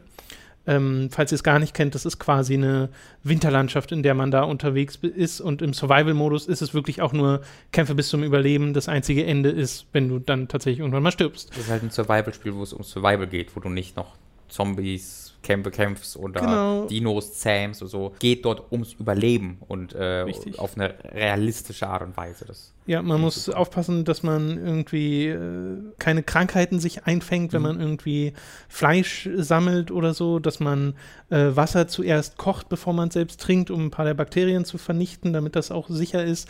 Äh, dass man nicht zu lange draußen bleibt, wenn es kalt ist, dass man äh, immer genug Holz hat für Lagerfeuer, damit die lang genug halten. Äh, also es gibt mega viele Gefahren in der Welt, Wölfe und so ein Zeug dann noch. Ähm, und halt alles sehr geerdet und bodenständig. Und äh, den Survival-Modus habe ich aber gar nicht gespielt bisher. Ich habe wirklich nur die Story gespielt. Und war dann ehrlich gesagt erstaunt, dass das so richtig mit Cutscenes äh, sich inszeniert, die, die auch ganz schick sind, haben einen ganz schicken Stil. Und ähm, es geht erstmal um einen, um einen Typen McKinsey, den man selbst spielt, der mit einem Flugzeug abgestürzt ist. Und das war's. Das ist erstmal der Setup für das Überleben sozusagen. Also du bist auch in einem sehr begrenzten Gebiet am Anfang, wo es dir ein paar Sachen beibringen will, was auch ganz okay funktioniert, weil da liegt erstmal alles rum, was du so brauchst. Ähm, musst dann einen, äh, lernst dann, wie man ein Feuer macht, lernst dann, wie das mit Wasser funktioniert und sowas, ähm, weil du zum Beispiel dir ein Lagerfeuer machst und dann da dran Schnee schmelzt, den Schnee dann zum Kochen bringst und das ist dann dein Wasser, was du in so einem Behälter mit dir rumschleppst. Ähm, und ja, wie wie gesagt, lernst halt, wie diese ganzen Systeme funktionieren. Da bin ich allerdings auch schon an einer Stelle angestoßen, wo es irgendwie hieß, okay, jetzt bastel dir ein Feuer, das neun Stunden hält, damit du über die Nacht kommst. Also das Ziel war ganz eindeutig, ich muss einfach die Nacht überleben gerade und dafür brauche ich halt eine äh, Hitzequelle. Mm, Und dann habe ich nach und nach Sachen gesucht fürs Feuer, habe die da reingeschmissen und hatte erst so ein Feuer, was irgendwie vier Stunden hielt. So. Und dann habe ich ein bisschen Zeit da verbracht, wollte ein paar meiner Sachen trocknen, weil das geht, ist dann auch noch so ein Ding, die werden halt nass und äh, kannst du sie trocknen, ähm, damit du draußen wiederum nicht so schnell erfrierst. Äh, hab das gemacht, hab da ein bisschen mir Wasser gemacht und so, ist dadurch ist ein bisschen Zeit vergangen und das Feuer hielt nur noch drei Stunden oder so. Und dann bin ich wieder raus und habe nochmal gesucht nach Zeug und es war inzwischen schon dunkel draußen, das heißt, ich habe auch nicht mehr so viel gesehen und äh, habe mir so ein paar Äste zusammengeklaubt und äh, ein bisschen Holz gesammelt, das dann da reingeschmissen und danach lief das Feuer dann sechs Stunden. Okay. Das heißt, insgesamt würde ich ja mit dem Feuer schon über die Nacht hinauskommen, weil ich habe ja schon eine Stunde hier verbracht. Es lief vorher schon drei Stunden, jetzt läuft sechs oder sieben Stunden. Auf jeden Fall hatte ich. also es hatte wird immer angezeigt, diese äh, Stundenanzeige. Genau, du siehst links oben beim Lagerfeuer, wie lange das Finde ich ein brennt. bisschen schade, ehrlich gesagt. Äh, dazu komme ich gleich noch zu den ganzen Menükram. Ähm, es war auf jeden Fall so eine Kombination äh, aus äh, Timing, dass das, was ich insgesamt bisher am Feuer gemacht habe, schon über neun Stunden halten würde und ich locker schon über die Nacht hinauskommen würde. Was das Spiel aber von mir wollte, war, dass ich wirklich ein Feuer mache, das neun Stunden hält. Unabhängig davon, wann ich das mache. Also Okay. die Nacht ist schon zur Hälfte vergangen Ja. und ich brauchte trotzdem noch das Feuer so. mit neun Stunden. Okay. Und das fand ich halt ein bisschen Das ungeschickt. komisch, Ja. Äh, das habe ich dann auch noch hinbekommen, so, indem ich noch mal ganz viel mehr von den Ästen gesammelt habe, äh, die dann alle reingeschmissen, neun Stunden vorher. Dann hat er sich hingelegt für die Nacht und dann ist automatisch der nächste Tag gestartet. Und dann ging es von da weiter, dann kletterst du da so ein bisschen rum, holst dir ein paar Beeren, äh, siehst das erstmal Häschen, denen du das Genick brechen kannst, um sie dann zu essen. Ähm, und kommst dann irgendwann auch in so, so eine verlassene Kirche und so ein verlassenes, äh, sah ein bisschen aus wie so ein Holzfällerlager. Gründest eine Religion, machst eine Kommune auf. ja, genau. Lebst dann da ganz äh, zufrieden und allein und vergisst deine Mission. Und begegnest Wölfen ersten, die äh, ziemlich fies sein können, die aber Angst haben vor Feuer, aber auch nicht zuverlässig. Das heißt, du hast dann seine Fackel und manchmal gehen die dann so zurück, weil sie Angst davor haben. Manchmal greifen sie sich trotzdem an. Und dann stehen da halt auch so verlassene Autos rum, in denen kannst du dann Deckung nehmen, zum Beispiel vor den Wölfen. Und manchmal ist sogar im, im äh, Armaturenfach noch ein einen Schokoriegel oder sowas, Okay. den man dann noch äh, als Nahrung essen kann. Und dieses ganze Überleben macht mir an und für sich echt Spaß. Also das äh, fand ich mega faszinierend, das mal äh, zu spielen und immer wieder auf diese ganzen äh, Sachen zu achten, dass man, weil so, wenn du so, so wie du zu lange draußen bist, kommt halt irgendwann so, okay, jetzt läufst du Gefahr, Frostbite zu bekommen oder sowas. Und dann steht da, okay, das kannst du heilen, indem du so und so lange ähm, an einem Feuer bist oder an einer Hitzequelle generell.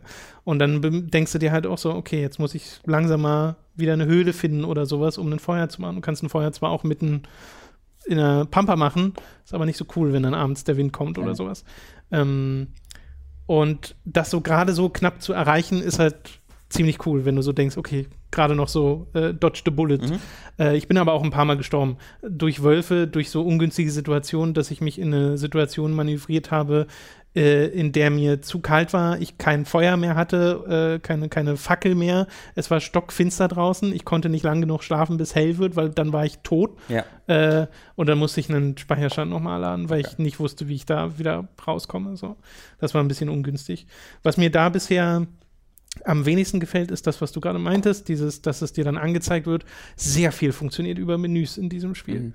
und über sich aufladende Kreise, wenn man Okay. irgendwas macht. Also da wird recht wenig animiert von dem, was du Mhm. tatsächlich machst. Wenn du irgendwie so einen Stock findest, dann klickst du da einmal rauf, drückst da auf irgendwie Harvest und dann bricht er den in kleinere Stöcker. Aber das passiert halt alles über Ladebalken. Wenn du ein Lagerfeuer aufbaust, dann äh, wählst du, wo das hin soll und danach füllt sich ganz langsam ein Ladebalken, der aber auch mal fehlschlagen kann. Also da hast du keinen Einfluss drauf. Es gibt eine prozentuelle Chance, wie gut er das schafft, dieses Ja. Feuer zu machen. Ähm, und wenn du deine Krankheiten behandelst und so, dann ist das auch nicht so, dass du irgendwie siehst, wie er sich die, den Arm verbindet, sondern findet alles im Menü statt. Du klickst auf die Krankheit, siehst, okay, das brauche ich, um sie zu behandeln, klickst in dein Inventar, nutzt Okay. die Bandage und dann vielleicht noch die Antibiotika oder was du so dabei hast. Äh, und wie gesagt, alles kleine Ladekreise, die sich füllen und dadurch wird es dann realisiert. Da hätte ich mir gewünscht, dass ein bisschen mehr dargestellt wird, dass ein bisschen intuitiver ist als einfach nur ein Menü, weil Mhm. ähm, das reißt einen einfach ein bisschen raus. Ja. Was mich auch ein bisschen rausreißt, ist, dass es ähm, zumindest bei manchen Höhlen und bei vielen Häusern so ist, dass die nicht äh, flüssige Übergänge sind von der Oberwelt ins Haus. Also wenn du auf, einen, auf eine Tür drückst, kommt ein Ladebildschirm, beziehungsweise es wird kurz schwarz und dann lädt das Haus. Okay. Und das Innere des Hauses in seiner Dimension passt nicht zu dem, was ich von außen gesehen habe. okay. Und das reißt mich auch immer Ja, raus. Also ja. das finde ich auch schon in sowas wie Skyrim Mhm. ein bisschen blöd. Ähm, und das könnte man, also ich glaube auch, das wäre mit der Engine problemlos gegangen, das anders zu machen. Das weiß ich natürlich nicht, weil ich nicht drin stecke. Aber äh, es ist ja jetzt keine Mega-Grafik, die das Spiel hat, sondern halt es ist sehr, sehr stilisiert, genau, das äh, ist richtig. Und ist ja jetzt insgesamt auch nicht so wahnsinnig schlimm. Es hätte der Immersion nur gut getan, wenn das alles so flüssig ist. Mhm. Ja. Wenn ich zum Beispiel auch, wenn ich in ein Haus reingehe, immer noch die Gefahr bestünde, dass der Wolf mir hinterherkommt, Mhm. dass ich rechtzeitig irgendwie die Tür zumachen muss. Weil so ist es einfach nur, okay, ich muss rechtzeitig an der Tür sein und dann rettet mich der Ladebildschirm. So, also das hätten, hätte auch noch Möglichkeit für weitere Situationen geboten. Ich glaube, ich würde da äh, demnächst irgendwann mal einfach in den Survival-Modus reingucken gerne, weil ich, ich habe so gar Das will kein ich Interesse an der machen. Geschichte tatsächlich. Ja, ich muss mal gucken, wo die noch hinführt. Ich habe mich mit Mats mal drüber unterhalten am Wochenende. Äh, der mag die Story, den Story-Modus bisher gar nicht, Mhm. ähm, weil er findet, dass das mega unfertig wirkt. Und ich weiß auch, was er meint, weil es gibt zum Beispiel dann auch mal einen NPC, den du triffst, und dann kommt eine Cutscene und du Mhm. unterhältst dich mit ihr. Und dann kommt so Mass Effect-artig äh, oder Bioware-artig so Dialogauswahl. Ja. Und du kannst mit ihr quatschen. Ist dann nicht mehr vertont Mhm. plötzlich. Mhm. Also da ist dann nur noch der Text. Und das ist, ist ein bisschen komisch. Ja. Also das äh, wirkt dann halt wirklich ein bisschen unfertig. Ich weiß aber nicht, ob das jemals geplant war, das alles zu vertonen. Keine Ahnung. Äh, und es sind halt nur die ersten zwei Episoden draus. Das heißt, überhaupt mal gucken, wo die Story hinführt. Sie wird ja kein Ende haben momentan. Aber am Survival-Modus bin ich noch sehr interessiert, weil die ganzen Mechaniken, die ich kennengelernt habe, die gefallen mir an und für sich sehr gut. Es ist zwar schade, dass das sehr, dass sehr viel davon in so Menüstrukturen stattfindet. Trotzdem habe ich sehr viel Freude daran, da so die Übersicht zu behalten, diese Welt zu entdecken und ja, in Höhlen mein Lagerfeuer aufzuschlagen, mir Sachen zu craften, zu merken, oh, okay, ich bräuchte noch das, wo kriege ich jetzt eine kleine Axt her, um noch mehr Sachen zu basteln und sowas. Ähm, und da einfach zu überleben, weil auch die Atmosphäre super ist. Also, was so Soundkulisse angeht, die Fußstapfen im Schnee, der Wind, der dir an dir an deinen Ohren vorbeipfeift und die äh, Raben, die du äh, im Himmel über einer Hirschleiche äh, schweben siehst oder die Wölfe, wenn sie in der Distanz heulen. Ja. Äh, und es ist generell super cool, von einem Wolf zu fliehen, ganz schnell in ein Auto reinzugehen und du siehst dann, wie der Wolf so um dein Auto rum, ja, rum äh, streunert. Das ist einfach ziemlich cool. Also mir gefällt das schon sehr gut. Äh, ist nicht ohne seine Schwächen, aber hat zumindest einen sehr positiven Ersteindruck jetzt insgesamt hinterlassen. sehr schön. Genau, das ist The Long Dark. Und damit sind wir, glaube ich, auch mit den Videospielen durch für diese Woche und äh, kommen zu den Filmen, Serien und bei mir dann auch gleich noch Mangas, äh, über die wir reden wollen. Allerdings würde ich sagen, wir fangen mal mit etwas an, was wir beide am Freitag, ja doch, am Freitag im Kino gesehen haben, Mhm. nämlich Dunkirk Mhm. von Christopher Nolan. Äh, war sehr gut. Ich habe da noch äh, am Wochenende drüber gesprochen und äh, habe Leuten davon abgeraten, den zu gucken im Kino, weil ich wusste, dass äh, das keinen Spaß machen wird. Äh, weil ich halt, ne, also es gibt Leute, bei denen ich weiß, wissen würde, so. dass dieser Film Okay, einfach weiß, nur meinst, ja. für äh, schlechte Gefühle und äh, ähm, Angst sorgen würde und nicht, auch, äh, dass man das halt wirklich aus einer Unterhaltungssicht irgendwie genießen kann, weil der Film halt total zermürbend ist, äh, auf eine guten Art und Weise. Nicht auf eine Art und Weise, dass man denkt, ach, wenn jetzt dieser Film endlich vorbei wäre, sondern der Film zeigt halt höchst dramatische Szenen ohne viel Pathos oder ähm, ja, ohne viel Editing, würde ich jetzt fast sagen, aber das würde es falsch erklären. Also ich meine damit, es ist nicht überproduziert. Äh, wenn ich mir jetzt sowas wie äh, Soldat James Ryan oder sowas angucke, da hast du ja sehr viel Musik, du hast sehr viel Pathos tatsächlich auch, du hast per, äh, personalisierte Charaktere, die das erleben. Hier hast du wirklich das Gefühl, du wirst in einen bestehenden Konflikt reingeworfen, lernst Leute kaum kennen, sondern du siehst halt, du folgst halt einer Gruppe von Leuten, aber nicht, weil die jetzt irgendwie zu ihrer Frau zurück wollen, dann lernst du doch der Romanze so dabei, sondern einfach, du folgst gerade einfach denen beim, beim Versuch zum Überleben. Und ähm, in den dramatischen Situationen, in denen sie dann sind, das wirkt dann halt sehr ähm, also es wirkt so, als ob der Soundtrack und die Soundeffekte in dieser, als ob diese Leute das so miterleben würden. Ich, ich versuche das so erklären. Es wirkt nicht so, als ob da jemand gedacht hat, wie mache ich jetzt einen schönen Soundtrack dabei, der Hans Zimmer, sondern wie er hat sich tatsächlich ta- stattdessen gedacht, wie kann ich die Geräusche und die Emotionen, die sie hier gerade fühlen, durch lautere Geräusche verstärken. es gab, äh, das habe ich in einem Trivia gelesen, äh, nach dem Film, den schönen, äh, schöne Trivia, dass äh, Überlebende äh, von äh, Dünkirchen der Evakuierung zu der Premiere eingeladen wurden, so 90-Jährige. Und einer von ihnen danach zu Christopher Nolan sagte, der Soundtrack war lauter als die Bombardierung damals. Worüber sich Christopher Nolan sehr gefreut hat und amüsiert hat über diesen Kommentar. Und das, also das finde Wo ich. der das, sehr bizarr ist, Das- möchte ich mal sagen. ich finde, aber ich, A, finde ich super, so Humor zu haben und B, fasst das halt diesen Film sehr zusammen, weil der Film ist unfassbar laut. Der ist wirklich sehr laut. Wir haben den ja hier im IMAX gesehen in Berlin. Äh, und die Einstiegsszene ist ja sehr ruhig erst, Mhm. äh, in, so einem, in so einem kleinen Städtchen halt. Und dann fängt halt irgendwann das Geballer an und beim ersten Schuss war ich mich so erschrocken Ja. in dem Film, Ja, weil der so unfassbar laut war. Und danach wusste man aber schon, also da wusste ich dann Bescheid, okay, es ist einfach ein lauter Film. Mhm. Ähm, und dieses Erschrecken kam dann auch nicht nochmal groß, aber es ist halt sehr erdrückend, Ja. weil du bist halt dann voll da drin. Ähm, ich finde witzig, dass du das mit dem Soundtrack erwähnst, weil das ist mir auch währenddessen so ein bisschen aufgefallen, wo ich so zwischendurch mal dachte, interessant, dass hier so wenig Musik ist. Dabei spielt gerade ein, ein, Mhm. ein Stück aus dem Soundtrack, aber es sind halt mehr, es ist mehr eine zusätzliche Geräuschkulisse, ähm, als jetzt irgendein Streichorchester, was man da im Hintergrund erkennt, was jetzt äh, pathetische Musik spielt oder sowas. Ähm, es ist, wirkt sehr bodenständig in seiner Inszenierung, sehr echt. ja, es hat mich da sehr halt an, an Gravity erinnert, nur dass es halt Zweiter Weltkrieg ist und nicht Space. Deswegen, ähm, dass äh, diese erdrückende Atmosphäre, die auch Gravity hatte, halt haut nochmal mehr rein, weil das alles so viel nachvollziehbarer wirkte. Mei- Du meinst jetzt auch wirklich Gravity, nicht Interstellar? Ich meine, in, Okay. bei Interstellar gibt es auch einen Aspekt, bei, bei Interstellar zum Beispiel diese Docking-Sequenz. Die funktioniert Mhm. auch auf. äh, Für mich, für mich wirkt Dunkirk so ein bisschen wie eine anderthalbstündige Docking-Sequenz.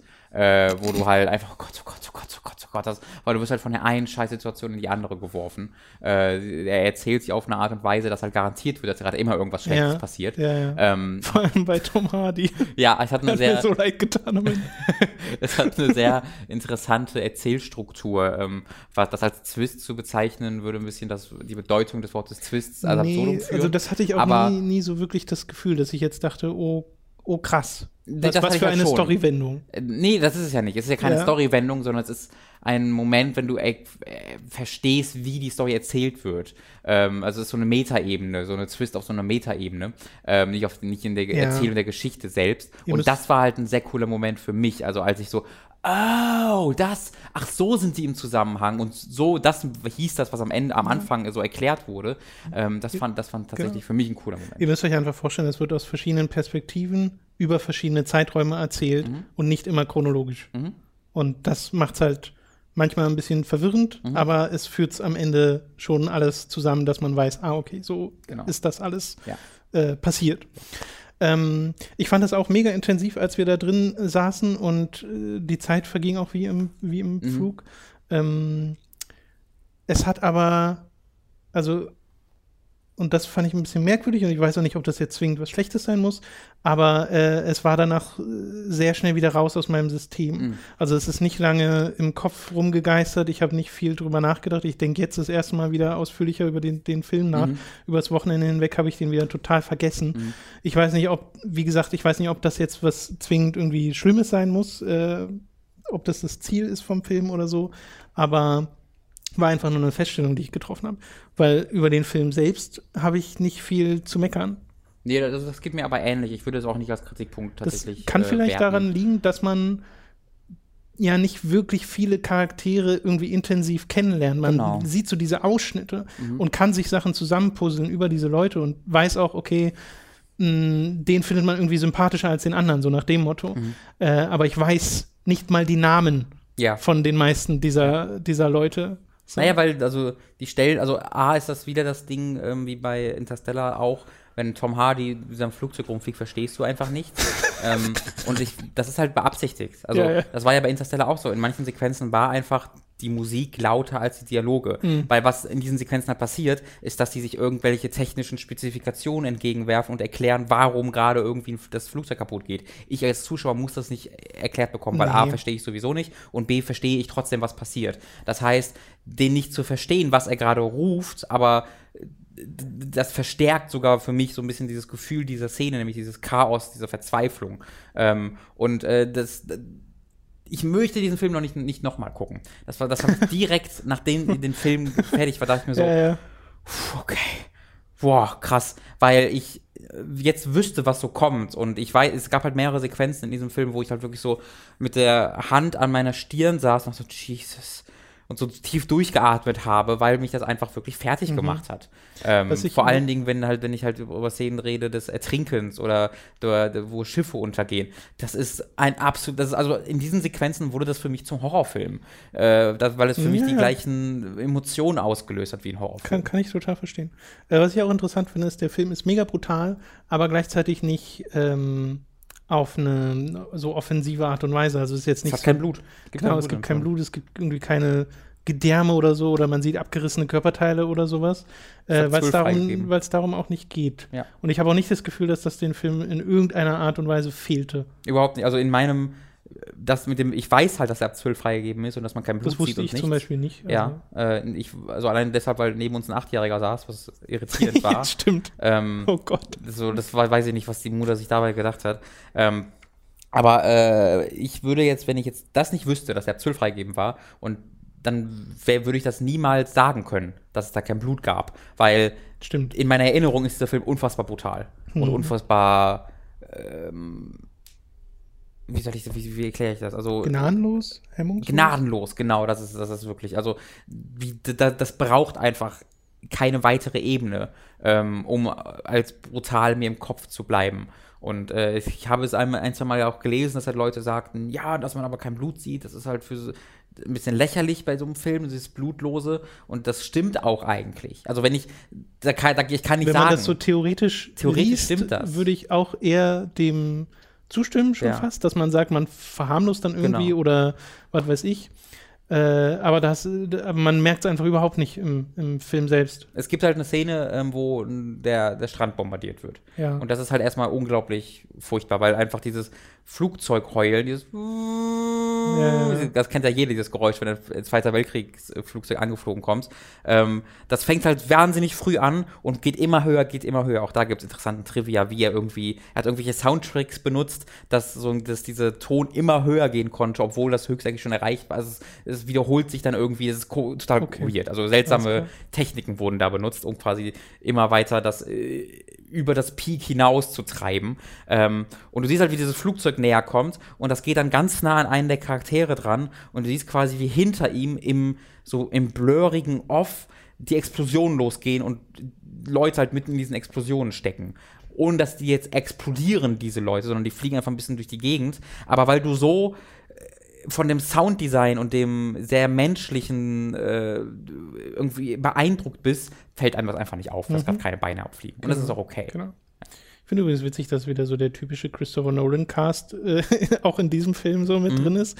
Selbst am Ende. Teils, ja. äh, äh, weil es gibt, glaube ich, das habe ich jetzt gar nicht nochmal nachgeschaut. Es gibt ähm, in diesem in diesem Flugzeugpassage mit Tom Mhm. Hardy äh, gibt es ja diese Funk Mhm. äh, Ansagen und da sprechen sie, glaube ich, ganz am Anfang noch mit jemandem von außerhalb, Mhm. der nicht in einem Flugzeug ist.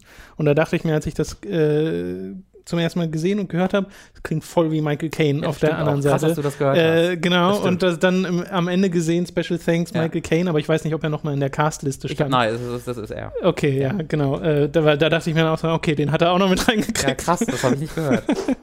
ähm, das, das, das, also das schon auf der einen Seite, weil du hast halt auch Cillian Murphy und Genau. äh, Tom Hardy, wie heißt du gesagt hast. Cillian oder Killian? Ich weiß nie, wie man das ausspricht. Achso, das kann, ich spreche habe jetzt schon immer als Cillian, wahrscheinlich Killian.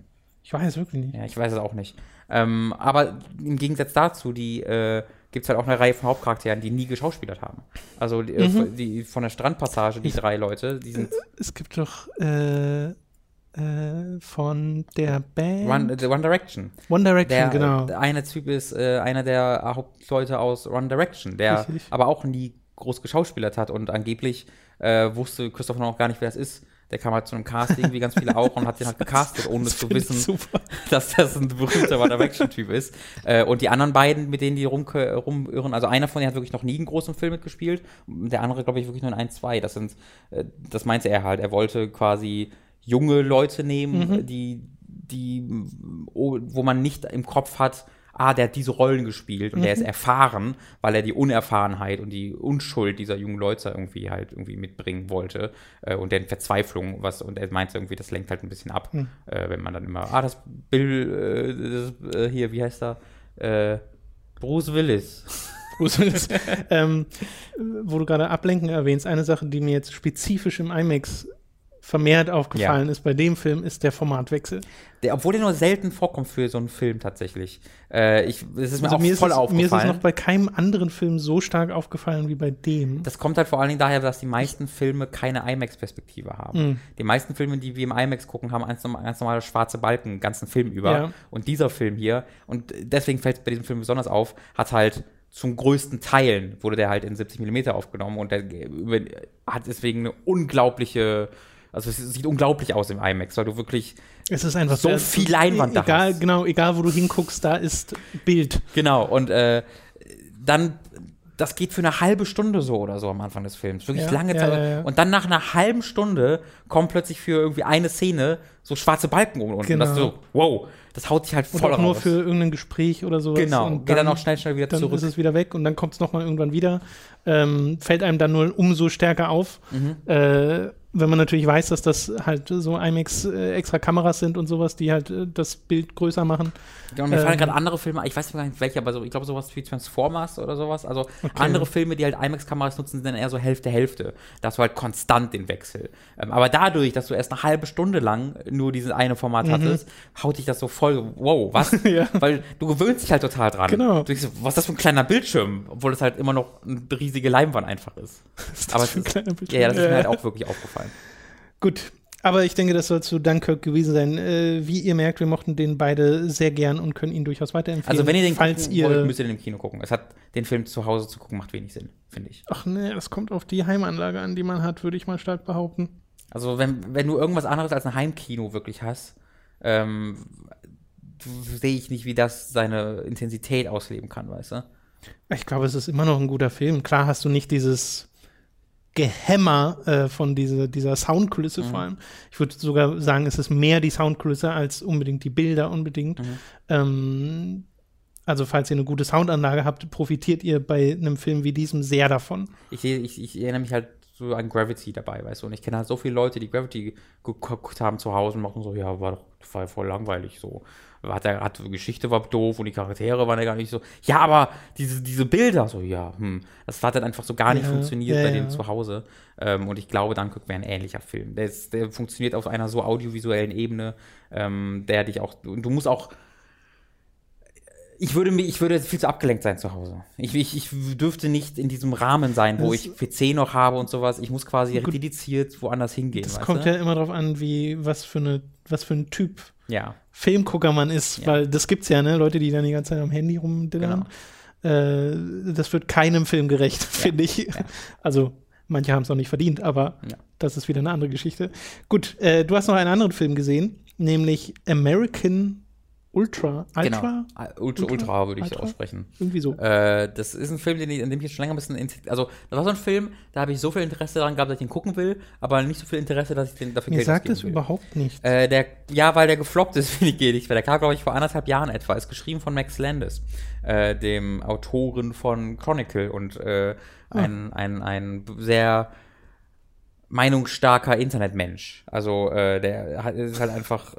Das ist ja erstmal eine wertfreie Ja, also, Aussage. naja, der war auch mal bei Red Letter Media als Interview und sowas. Also, der ist halt wirklich. oh, dann weiß ich, glaube ich, Mhm. wer das ist. der, der so sehr hipstermäßig aussieht, wenn man Ja, das mal ja, ganz, äh, ganz äh, urteilend darüber urteilen will. Ähm, aber der, der, der ist halt sehr meinungsstark so. Ganz urteilend darüber. Ja, urteilen. Sätze. Wie gesagt, ich brauche Urlaub. Und ähm, der hat diesen Film geschrieben und hat dann, als er rausgekommen ist und halt unfassbar gefloppt ist, äh, so eine so Twitter-Post gehabt von wegen so, oh, was sagt das jetzt aus? Es, originelle Filme funktionieren einfach nicht und was ist da die Aussage hinter? Und die Aussage eigentlich war dahinter, der Film war einfach nicht so mega gut.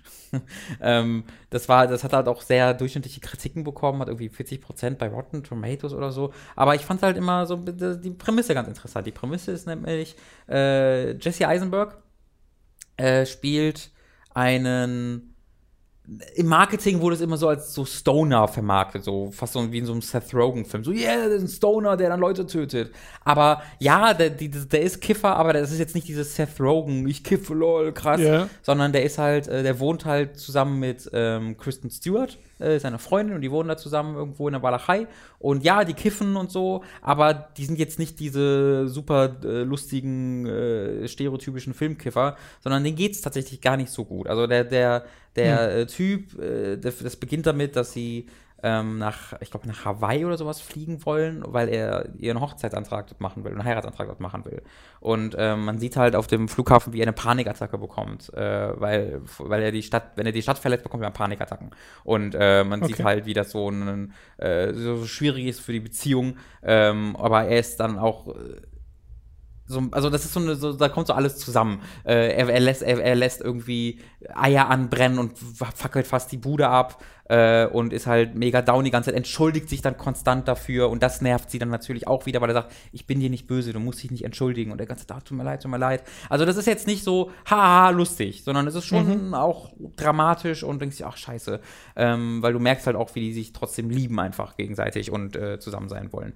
Ähm, und dann macht der Film Cuts und du siehst die CIA. Und dann sagt einer, ey, wir wollen das Ultra-Programm terminieren. Okay, will ich aber nicht, sagt eine Frau. Und dann sagt der Typ, du bist eine dumme Fotze. Und ich so, Jesus, was soll das? Das kommt ja voll aus dem Nichts. A, warum bin ich jetzt in der CIA?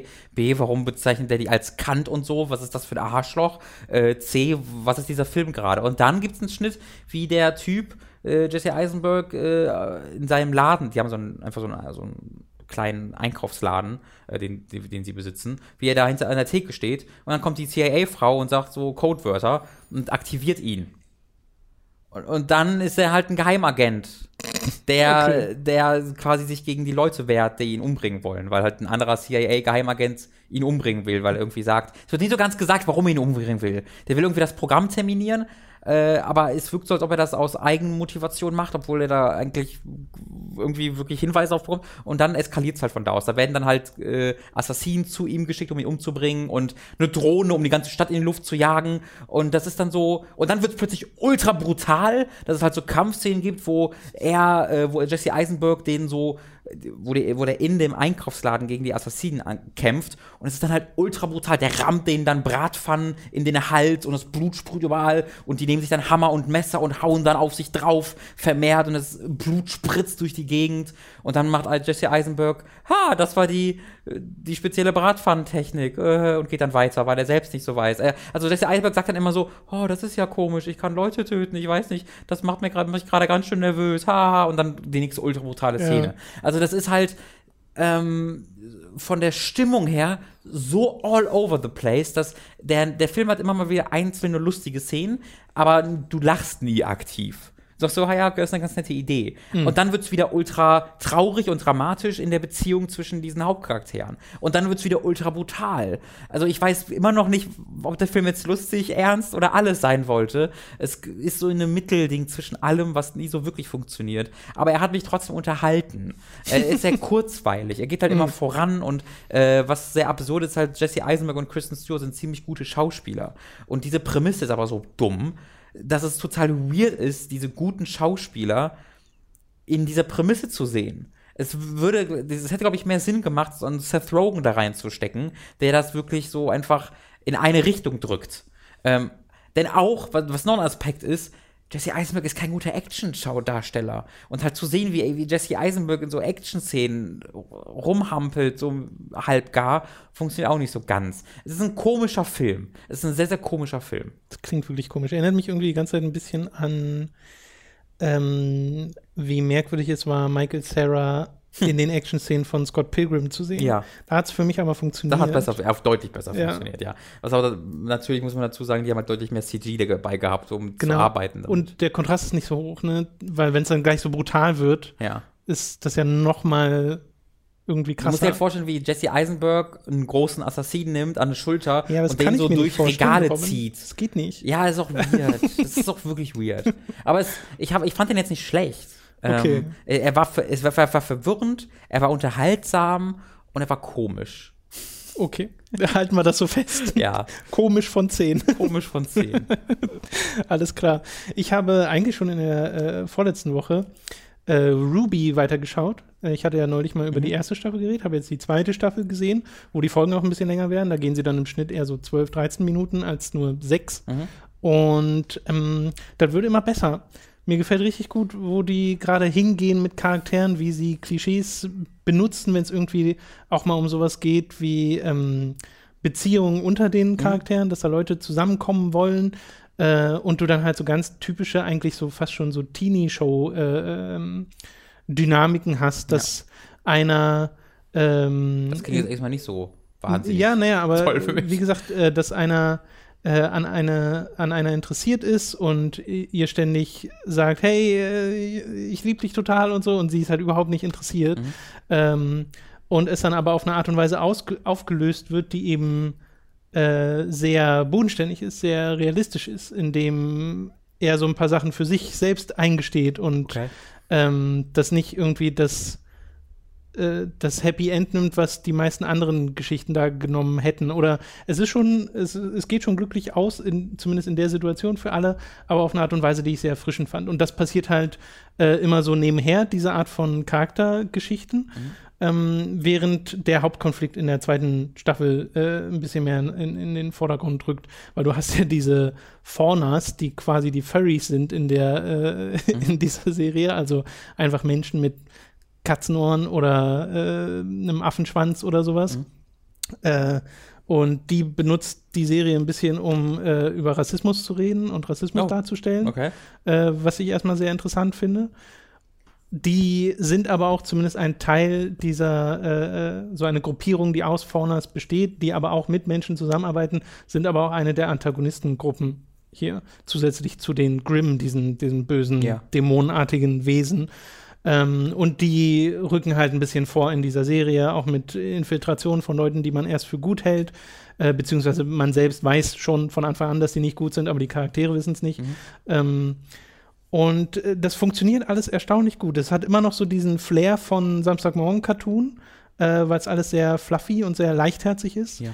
Äh, und ich liebe einfach, äh, was für einen Charakter Ruby selbst einfach ist, weil sie einfach ein super liebenswerter Tollpatsch, ähm, die aber äh, im Kampf halt reinhaut wie keine andere mit ihrer Sense, die auch eine Kanone ist.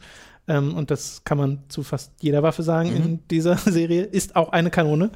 Und äh, das macht einfach Spaß, dem zuzusehen. Die Interaktionen zwischen den Charakteren funktionieren wahnsinnig gut. Es ist noch mal witziger als die erste Staffel, äh, weil das immer noch sehr stark im Vordergrund steht. Es ist immer noch zu großen Teilen einfach eine Comedy-Serie, die aber eben auch eine Story hat und jetzt die Zeit hatte, ein bisschen tiefer in die Charaktere reinzugehen mit der zweiten Staffel. Ähm, was wiederum gegen Samstagmorgen Cartoon spricht, ist, wie brutal manchmal die Kämpfe werden, weil es spritzt zwar jetzt nicht großartig Blut und so, aber die hauen den Viechern schon die Köpfe und Beine ab und mhm. sowas. Also, okay. was du halt auch erwartest, wenn die mit einer großen Sense kämpft, aber äh, naja. Äh, und richtig cool inszenierte Actionsequenzen, wie man das auch äh, erwarten kann. Ja. Ähm, aber dazwischen halt immer noch ein paar sehr hölzerne Animationen, wenn mal gerade irgendwie nur Leute miteinander quatschen oder so. Es sieht zwar insgesamt ein bisschen besser aus als die erste Staffel, aber es ist jetzt kein so riesen Fortschritt. Also falls euch das bei Staffel 1 Ruby so krass abstößt, dass ihr das nicht sehen wollt, glaube ich nicht, dass das in Staffel 2 sich groß ändert. Okay. Äh, ich sehe das inzwischen schon gar nicht mehr. Also wie gesagt, man gewöhnt sich halt total dran, dass jetzt die Charaktermodelle nicht die detailliertesten sind und die Animationen eben manchmal auch äh, nicht so wahnsinnig gut aber die Inszenierung ist trotzdem gut äh, und das Pacing ist trotzdem gut und äh, als Geschichte funktioniert das einfach wunderbar. Deswegen freue ich mich da jetzt auch schon sehr auf die dritte Staffel. Gibt es drei gerade? Äh, vier gibt es, okay. glaube ich, gerade. Ich glaube, eine fünfte soll kommen, bin mir aber nicht sicher. Na, es wird auf jeden Fall, also ich, ich, ich kann nur auf Red vs. Blue gucken, wo es, glaube ich, 15 Staffeln jetzt gibt. Äh, mm. Ich gehe davon aus, dass es auch eine fünfte oder sechste oder siebte ja, Ich, ich habe keine Ahnung, wie erfolgreich Ruby für sie ist und erfolgreicher also, wird. Aber wenn sie jetzt auch in einem Spiel mit reinkommen ja, ja. und also so. Es wird sehr erfolgreich. Ja, ja. Kann ich aber auch äh, nach und nach immer mehr nachvollziehen. Mhm. Und dann wollte ich noch über zwei Mangas reden, weil ich nämlich von einmal von äh, vom Katze Verlag die Nummer 18 von Blue Exorcist geschickt bekommen habe und vom Egmont Verlag die Nummer 2 von Dolly Kilkill. Mhm. Und ich fange mal mit Dolly Kilkill an. Äh, da habe ich ja ein Manga Awesome gemacht, nur zum ersten Band. Das war ja so eine etwas kürzere Folge, die fünf Minuten geht, die an der Stelle nochmal empfohlen sei, falls ihr wissen wollt, was äh, Dolly Kilkill so ist und ob das äh, sich lohnt, das zu lesen. Mm, nur nochmal zur Erinnerung, da geht es um riesige äh, Dolly Puppen, Dolls, die ganz Puppen, viel killen. Puppenartige Monster, die eines Tages die äh, Welt invadieren, haufenweise Leute umbringen, manche aufsaugen, andere entführen und keiner weiß, was abgeht. Und der erste Band war sehr brutal, war sehr, sehr schnell in seinem Storytelling und hat mich halt am ehesten an sowas wie Attack on Titan mhm. erinnert, dass du halt diese unbekannte Bedrohung hast und dann geht es darum, was sind die äh, wie kann man gegen die vorgehen und so. Und im zweiten Band jetzt, den ich jetzt gelesen habe, äh, wird das halt fortgeführt. Es wird ein neuer Charakter eingeführt und man bekommt so zu sehen, wie, ähm, wie so diese Ansätze von, äh, von ja, Gewinnchancen gibt auf der Seite der Menschen, weil du erfährst von Leuten, die Fähigkeiten haben, mit denen sie durchaus gegen die äh, Dollys kämpfen können. Und es ist sehr faszinierend zu sehen, wie hier dieses Universum immer weiter aufgebaut wird. Also es kommen ja immer noch sehr neue Sachen hinzu, weil es ist ja gerade mal der zweite Band äh, dieser Serie. Und bisher finde ich das alles noch super faszinierend, dass diese Dollys dann auch irgendwie Puppenhäuser haben, die von innen äh, aussehen wie Silent Hill mit so fleischartigen Wänden, wo Ach, Gesichter cool. und äh, Arme drin sind. Und das sind wohl Menschen, die die gesammelt haben, weil die sich das cool. zusammenbauen. Und das ist mega eklig. Aber dann kommt halt so äh, ein Kampf zwischen, also es gibt in dem, äh, in dem Manga einen Kampf zwischen äh, einem Menschen und einem äh, Kuschelhasen quasi, der sure. halt aber doppelt so groß ist wie äh, sure. der Mensch. Und es ist halt einfach sehr unterhaltsam zu sehen, wie dieser Kuschelhase mit seinen Spiralaugen, weil das haben ja ganz viele, auch manchmal die Menschen in dieser Serie, dieses, was dann so mega nach crazy aussieht. Ja, das ist äh, ähm, sehr wie Danganronpa. Genau.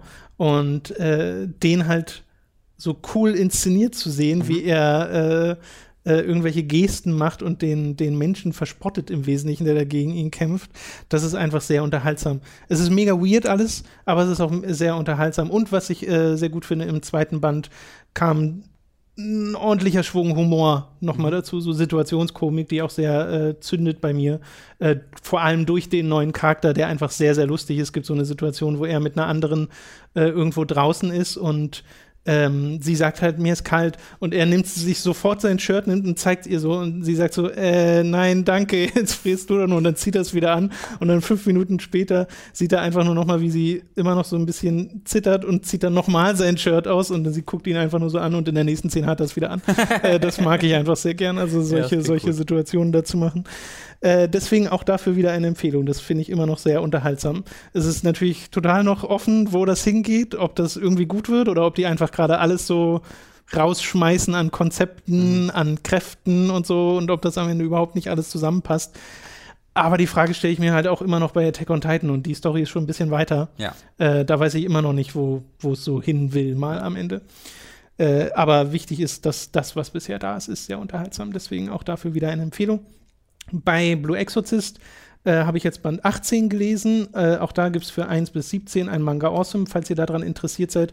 Das ist ja an und für sich ein sehr klassischer Shonen-Manga äh, wo du quasi die Ninjas aus Naruto oder die Saiyajins aus Dragon Ball ersetzen kannst mit Exorzisten, die mhm. gegen Dämonen kämpfen.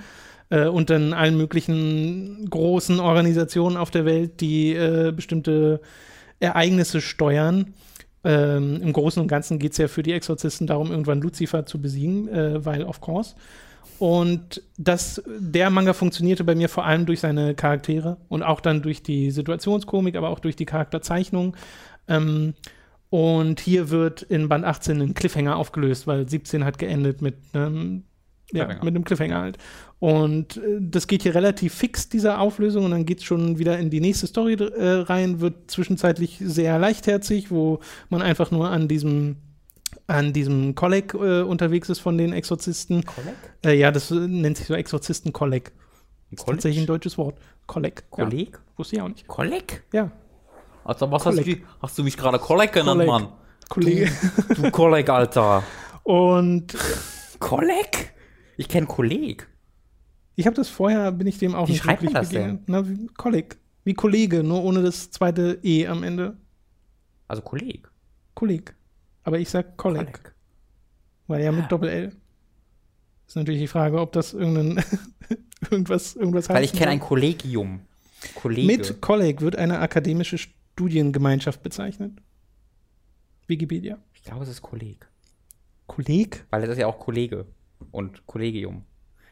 Ist ja auch egal. Co College, ne? College. Ich habe bisher immer College gesagt. Ja, wahrscheinlich wegen College. Ich weiß nicht, College hört sich für, College hört sich für mich wie so eine Beleidigung an. So.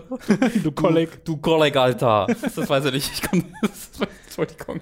Nee, ist ja, ist, ja, ist ja okay. Ich bin da ja beim ersten Mal auch drüber gestolpert. Es kann ja aber sein, dass Kolleg richtig Ich weiß es ja einfach. Ich habe mich inzwischen einfach dran gewöhnt. Mhm. Äh, das ist ja der Unterschied.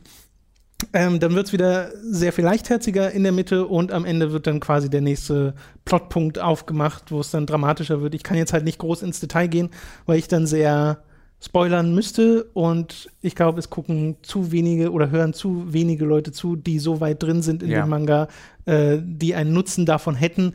Deswegen kann ich eigentlich nur nochmal verstärken, was ich bereits im Manga Awesome gesagt habe über den Manga, dass äh, es halt immer noch die Charaktere sind, wegen denen ich dabei bin äh, und deren Interaktionen untereinander einfach sehr viel Spaß machen, weil man die halt über 17 Bände sehr gut kennengelernt hat. Und äh, ich aber ein bisschen Angst davor habe, dass Blue Exorcist so ein 50-Bände-Manga wird am Ende. Oh ja, das, kann, das ist nicht unwahrscheinlich. Weil ja. Ich weiß nicht, ob ich so lange dranbleiben werde, ob mich die Hauptstory da so sehr interessiert. Weil es gibt so ein paar Leute, wie eben diesen Mephisto oder jetzt auch diesen neuen Lehrer, äh, um in, äh, der einen der Hauptcharaktere an die Hand nimmt. Äh, die finde ich halt super unterhaltsam, weil die totale, total schräge Vögel sind äh, und dadurch sehr unberechenbar. Äh, und es macht halt Spaß, denen zuzusehen.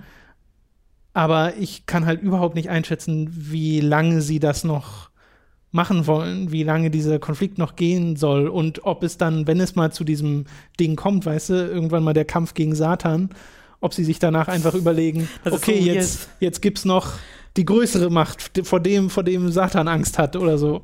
Dieses, dieses Super Saiyajin-Konzept, einfach in sowas Religiöses zu bringen, ist so komisch. ja.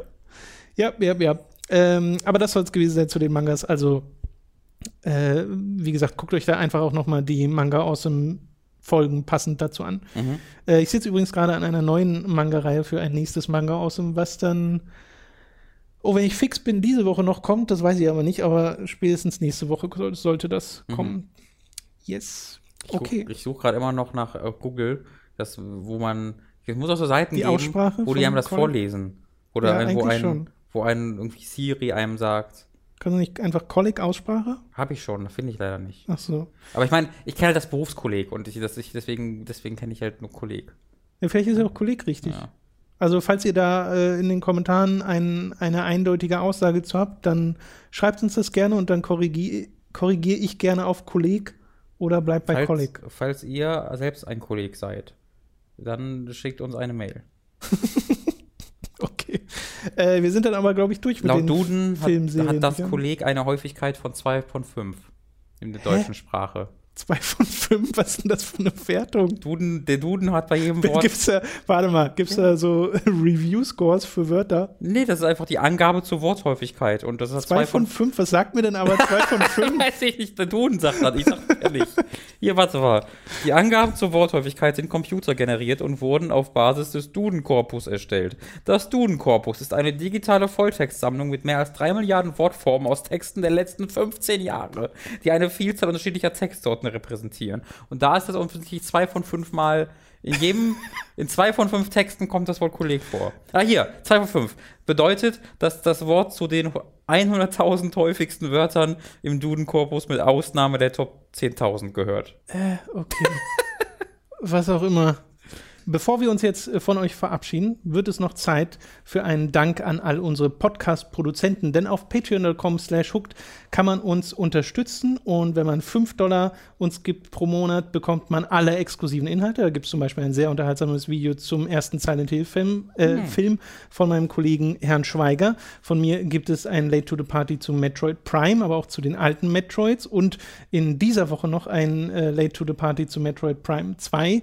Das äh, kommt die Tage noch. Und wenn ihr 25 Dollar spendet, werdet ihr zum Podcast-Produzenten und dann seid ihr hier mit dabei in dieser Namensnennung. Wir bedanken uns jetzt nämlich bei unseren Podcast-Produzenten Michael, Geribor, Julian Selke, Roger 1805, Narogard, Carlos IB Mavino das Mavicorn, Maike Jannike, Lisa Willig, Spontanjain, Klexpomon Oxofrimbel, Django Fett 1, Max Geusser, Stefan, Thomas Katzke, Ihr Ihr Cthulhu Fetang, Tom, hast du Zombie, gerade was beschworen? ich glaube schon, Zombie und Wintercracker, Günni, Mao Dado, Stefan T-Bone, Autaku, Christian Martin, Philipp Albrecht, Andreas K., Lennart Struck, Rising, Oliver Zirfers, Christian Hündorf, Nathalie Brosseau, Der Didi, Julia Marinic, Lignum, Simon Dupicai, Noritz, Fabian Büter, Pavor Dionus und McLovin 008. Vielen Dank an unsere Podcast-Produzenten. Falls ihr nicht genannt wurdet, aber trotzdem im 25-Dollar-Pledge schon drin seid, schreibt mir gerne über die Patreon-Messages eine, äh, eine Nachricht. Dann checke ich das nochmal und dann seid ihr beim nächsten Mal dabei. Das kann passieren. Das ist mir jetzt schon bei zwei Leuten passiert. Die sind einfach nicht, werden mir nicht aufgelistet äh, bei Patreon. Äh, das, diesen, diesen Fehler gibt es da scheinbar. Dann gucke ich da nochmal rauf und dann seid ihr beim nächsten Mal wieder mit dabei. Und wie gesagt, falls ihr einfach äh, generell mit dabei sein wollt, ab 25 Dollar auf Patreon seid ihr ein Podcast-Produzent. Aber wir sind auch schon ab 5 Dollar für jeden dankbar und ab da erhaltet ihr, wie gesagt, auch Zugriff zu allen exklusiven Inhalten. Auch, auch, auch für einen Dollar sind wir dankbar. Wir sind auch für einen Dollar dankbar, genau. Auch. Äh, bei den exklusiven Sachen, weil es ab und zu immer wieder gefragt wird, das gilt rückwirkend. Das heißt, wenn ihr Ja. irgendwie erst in drei Monaten euch entscheidet, okay, ich habe erst jetzt das Geld, ich will euch erst jetzt 5 Dollar pro Monat äh, geben, dann bekommt ihr auch die vergangenen Videos und könnt die alle bingen, sozusagen. Gut, das soll es gewesen sein für diesen Podcast. Vielen Dank fürs Zuhören. Vielen Dank an alle, die uns unterstützen auf die unterschiedlichsten Arten und Weisen. Wir hören uns dann beim nächsten Mal. Robin hören wir wieder in, bei der über, übernächsten Folge. Yep. Und ja, euch noch eine schöne Woche. Bis dahin. Tschüss.